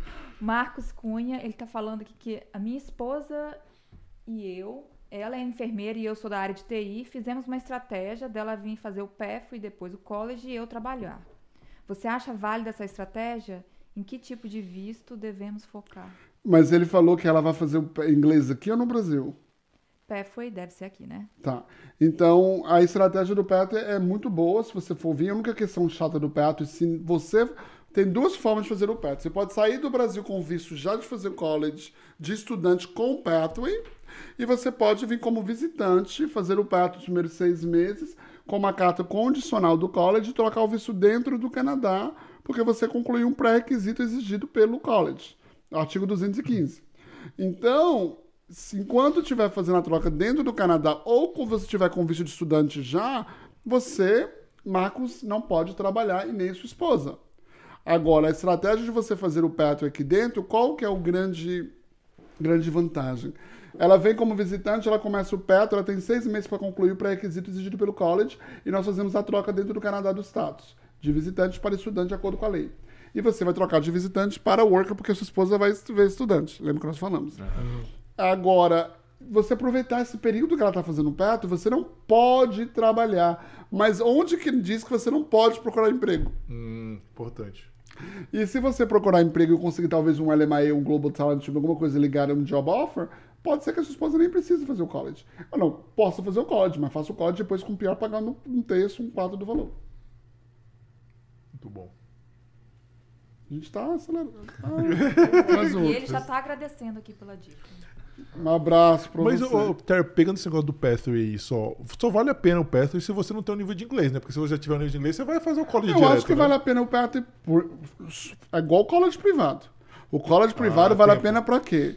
College privado tempo. vale a pena pra poder inglês, para capitalizar e tentar aproveitar para conseguir uma job offer, um LMAI. Você compra, Só. é o famoso comprar tempo. né? Compra o tempo. você pode trabalhar, É. então você pode entrar no mercado de trabalho e tentar uma job offer. Agora, é, a questão do Pathway. O Pathway pode ser usado para melhorar o inglês de fato, eu acho que é muito bom, porque você pega um inglês ali intensivão, focado na área que você de fato vai estar se capacitando, né?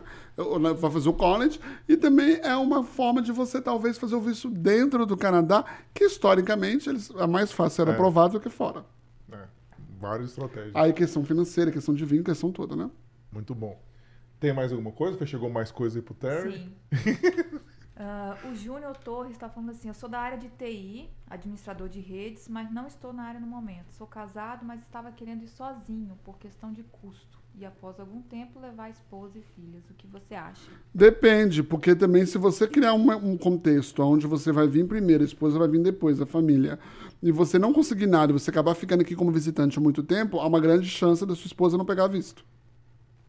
Então, eu faria uma estratégia, talvez, de todo mundo pegar o visto primeiro, vem você na frente, depois ela pode vir, ou vem na frente, tenta um contrato de trabalho, se não conseguir nada, aí você volta e tenta remontar uma nova estratégia. Mas não fique aqui muito tempo como visitante, estendendo, estendendo, estendendo, estendendo, porque a sua esposa não vai pegar visto. A não ser que você já tenha um visto americano. Aí é um outro contexto. Aí pode vir. Sensacional. A Bela tá falando assim que você. Terry, você é maravilhoso. Por que você não trabalha com Quebec? Você podia Bela, eu ajudar que- muita gente. Bela, eu vou te falar uma coisa, um segredo aqui. Eu nasci em Toronto e eu sou o canadense de meia tigela. Eu só falo inglês e português, eu não falo francês. E eu já até estudei, pensei em estudar francês para pegar a licença de Quebec. Mas como Quebec existe um histórico de instabilidade nos programas de imigração deles, muda governo, muda programa, aquela coisa toda, acabou que eu não, eu não corri atrás. E também eu não dou conta de fazer a parte de inglês do, do, do- do- do- de imigração. Nós temos uma equipe grande aqui no Canadá para poder dar conta dos processos. Então, o Quebec é uma outra possibilidade, um outro caminho. Por isso que nós não, fizemos, nós não fazemos. Sinto muito, Bela. Se eu fosse você, eu viria para esse lado aqui do Canadá. Não, e deixa eu te corrigir, na verdade você é o canadense raiz, porque eu trabalho com canadense, nenhum deles fala francês. É raro você Não, achar não o canadense que fala francês. Fala, fala o imigrante. É, O exato. imigrante imigrante fala. É, não, mas, o, mas eu não falo francês. Inclusive, eu tenho em pretensão de estudar francês. Todo ano eu coloco isso como um projeto do ano, mas eu nunca começo. Acho que todo mundo faz, eu tô com essa, acho que o Maurício também, a gente também é a mesma coisa, fica aprender enrolando. francês. Não, eu na, tirei verdade, da nem é, na verdade, nem é francês, é o dialeto que eles falam. É, é verdade, Eles é o falam dialeto, dialeto, é. de francês. Mas é, eu não falo, então por isso que eu não tenho licença de Quebec. Inclusive, eu tenho uma consultora que trabalha comigo que ela poderia pegar a licença de Quebec, porque ela fala francês, mas, como eu falei, a demanda é tão grande que a gente não, não tem, esse- não vê esse mercado, essa... essa Possibilidade, né? Não tem porquê também, né? Estra- Estratégia de business também, né? é, na estratégia, é, a minha estratégia de business, na verdade, era só Toronto e acabou sendo na Canadá inteiro. O Caio tá comentando aqui. Dia primeiro tem uma consultoria com o Terry. O que fazer para controlar a ansiedade até lá?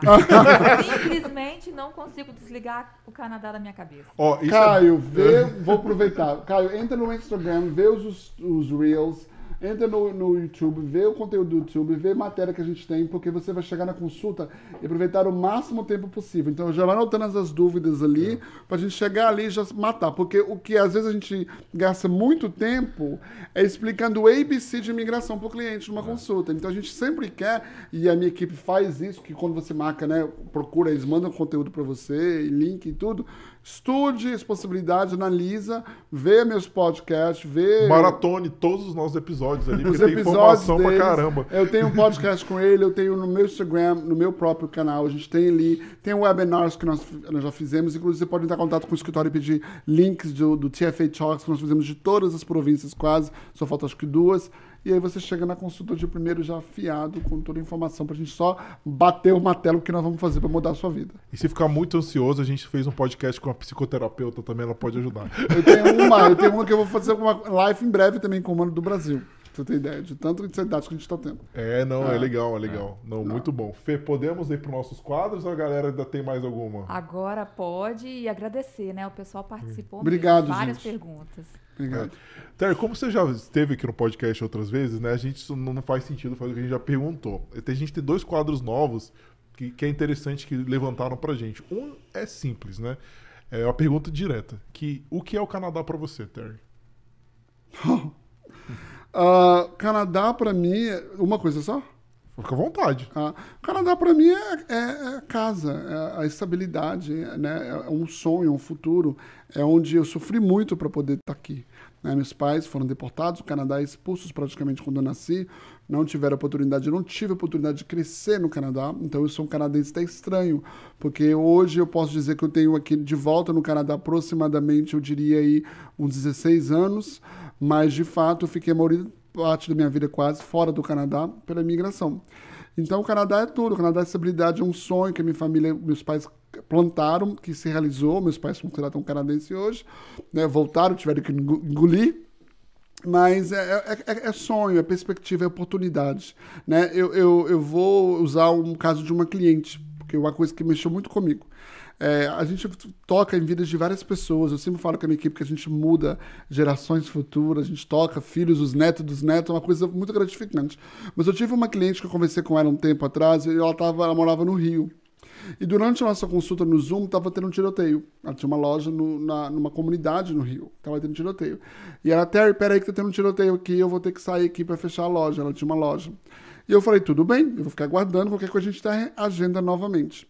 Ela falou, eu tô doida pra sair do, do Brasil com a minha família, a gente já foi roubado, já teve tiroteio aqui direto, nós moramos numa comunidade.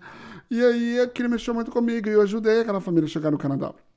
Eles vieram para cá, ela fez o college, o marido dela conseguiu uma job offer pela província e hoje eles já estão praticamente caminhando, já recebeu o nomination de Ontário, já está caminhando para uma residência permanente. Quer dizer, nós mudamos a vida daquela mulher, do marido, dos filhos dela e dos filhos dos filhos. Então, é, Canadá é isso. Canadá é estabilidade, é casa, é oportunidade, é sonho de você conquistar algo que parece que é impossível muitas das vezes, que às vezes é simplesmente uma estabilidade que a pessoa quer, uma paz, uma segurança. E isso que é o Canadá para mim. Então, o Canadá, eu vendo o Canadá porque eu amo o que eu faço, porque eu vivo o Canadá. Né? Tem nossos problemas, tem como todo lugar, mas é um país de oportunidade. Você pode chegar aqui, você pode crescer, né? Como o Terry, filho de um imigrante que foram deportados, que morou nos Estados Unidos, que morou no Brasil e acabou voltando para o Canadá e ajuda milhares de pessoas a realizar o sonho canadense. Então, isso que é o Canadá para mim. O Canadá é, é a base de tudo. Nossa, sensacional, Ter. Resposta top de linha. A outro quadro. Não foi script, não, viu, gente? É, foi bate pronto ainda.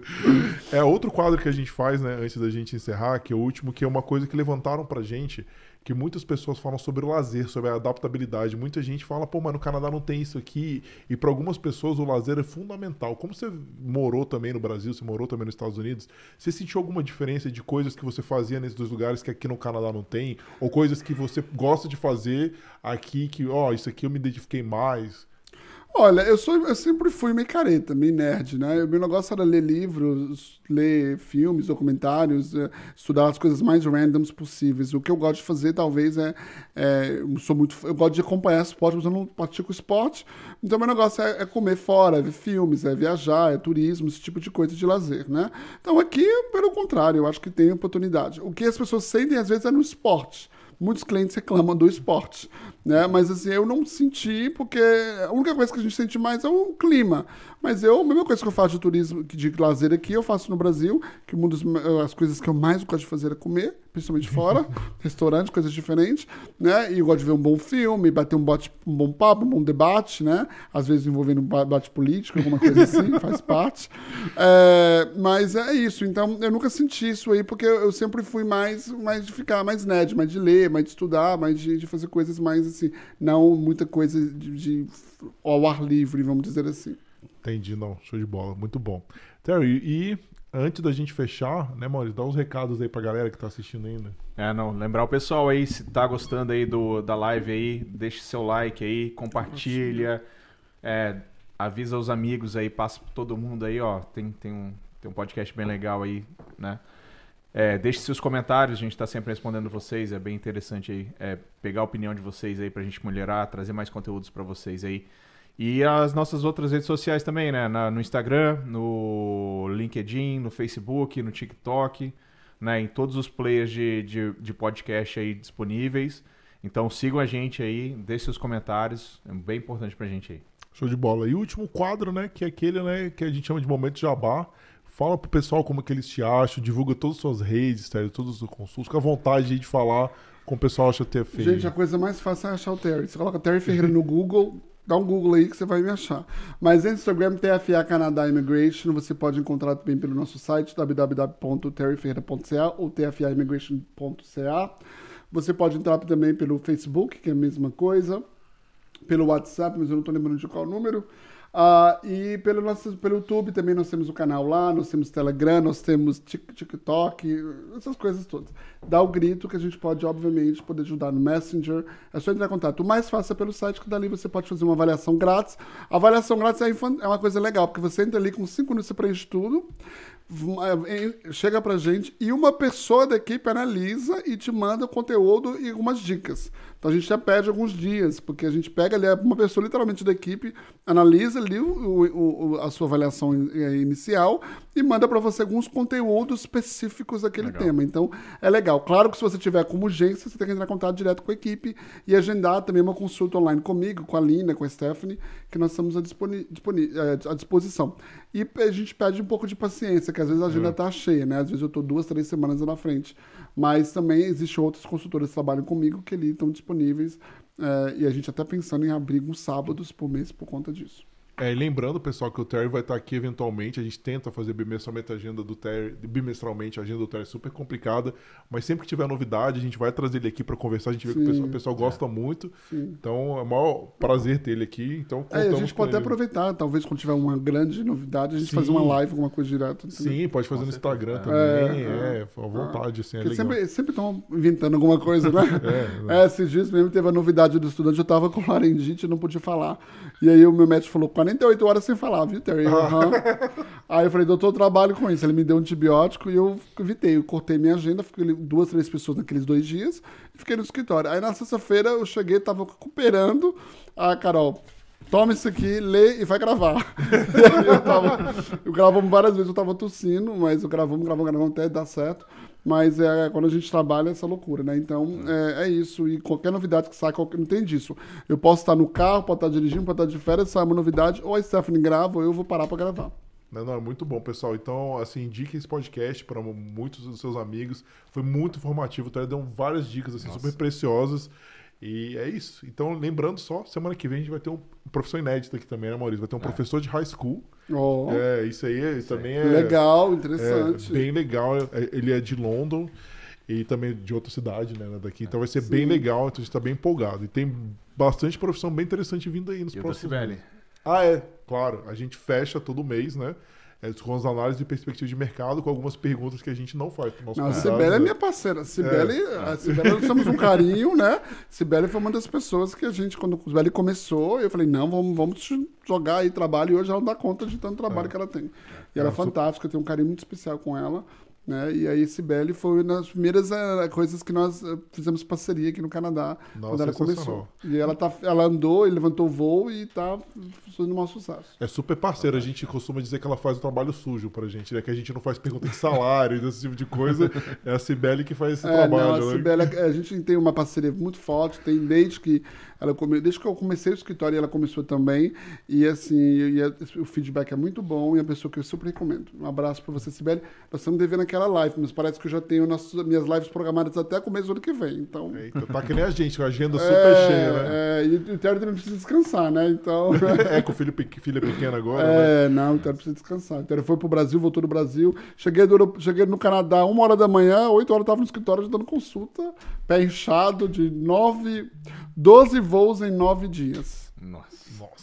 Fortaleza, que, eu, Fortaleza que foi muito ruim. Que Fortaleza eu cheguei, era quatro da tarde no, no, no hotel, atravessei a rua, fui comer, saí do, do, do, do restaurante, subi, tomei um banho, descansei, questão de meia hora, passei a roupa, fui pro evento, saí do evento, era quase meia-noite, fui comer alguma coisa, peguei o voo três da manhã.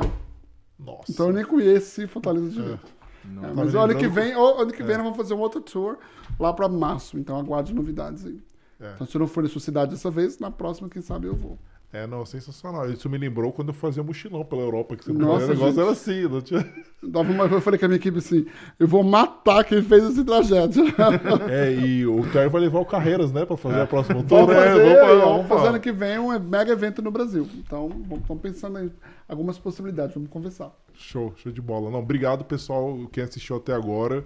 E é isso aí. Contamos com vocês sempre, né? Obrigado pela audiência. Boa noite. Obrigado pelo Boa noite, convite, pessoal. como sempre, gente. Boa Obrigado, noite. Tchau.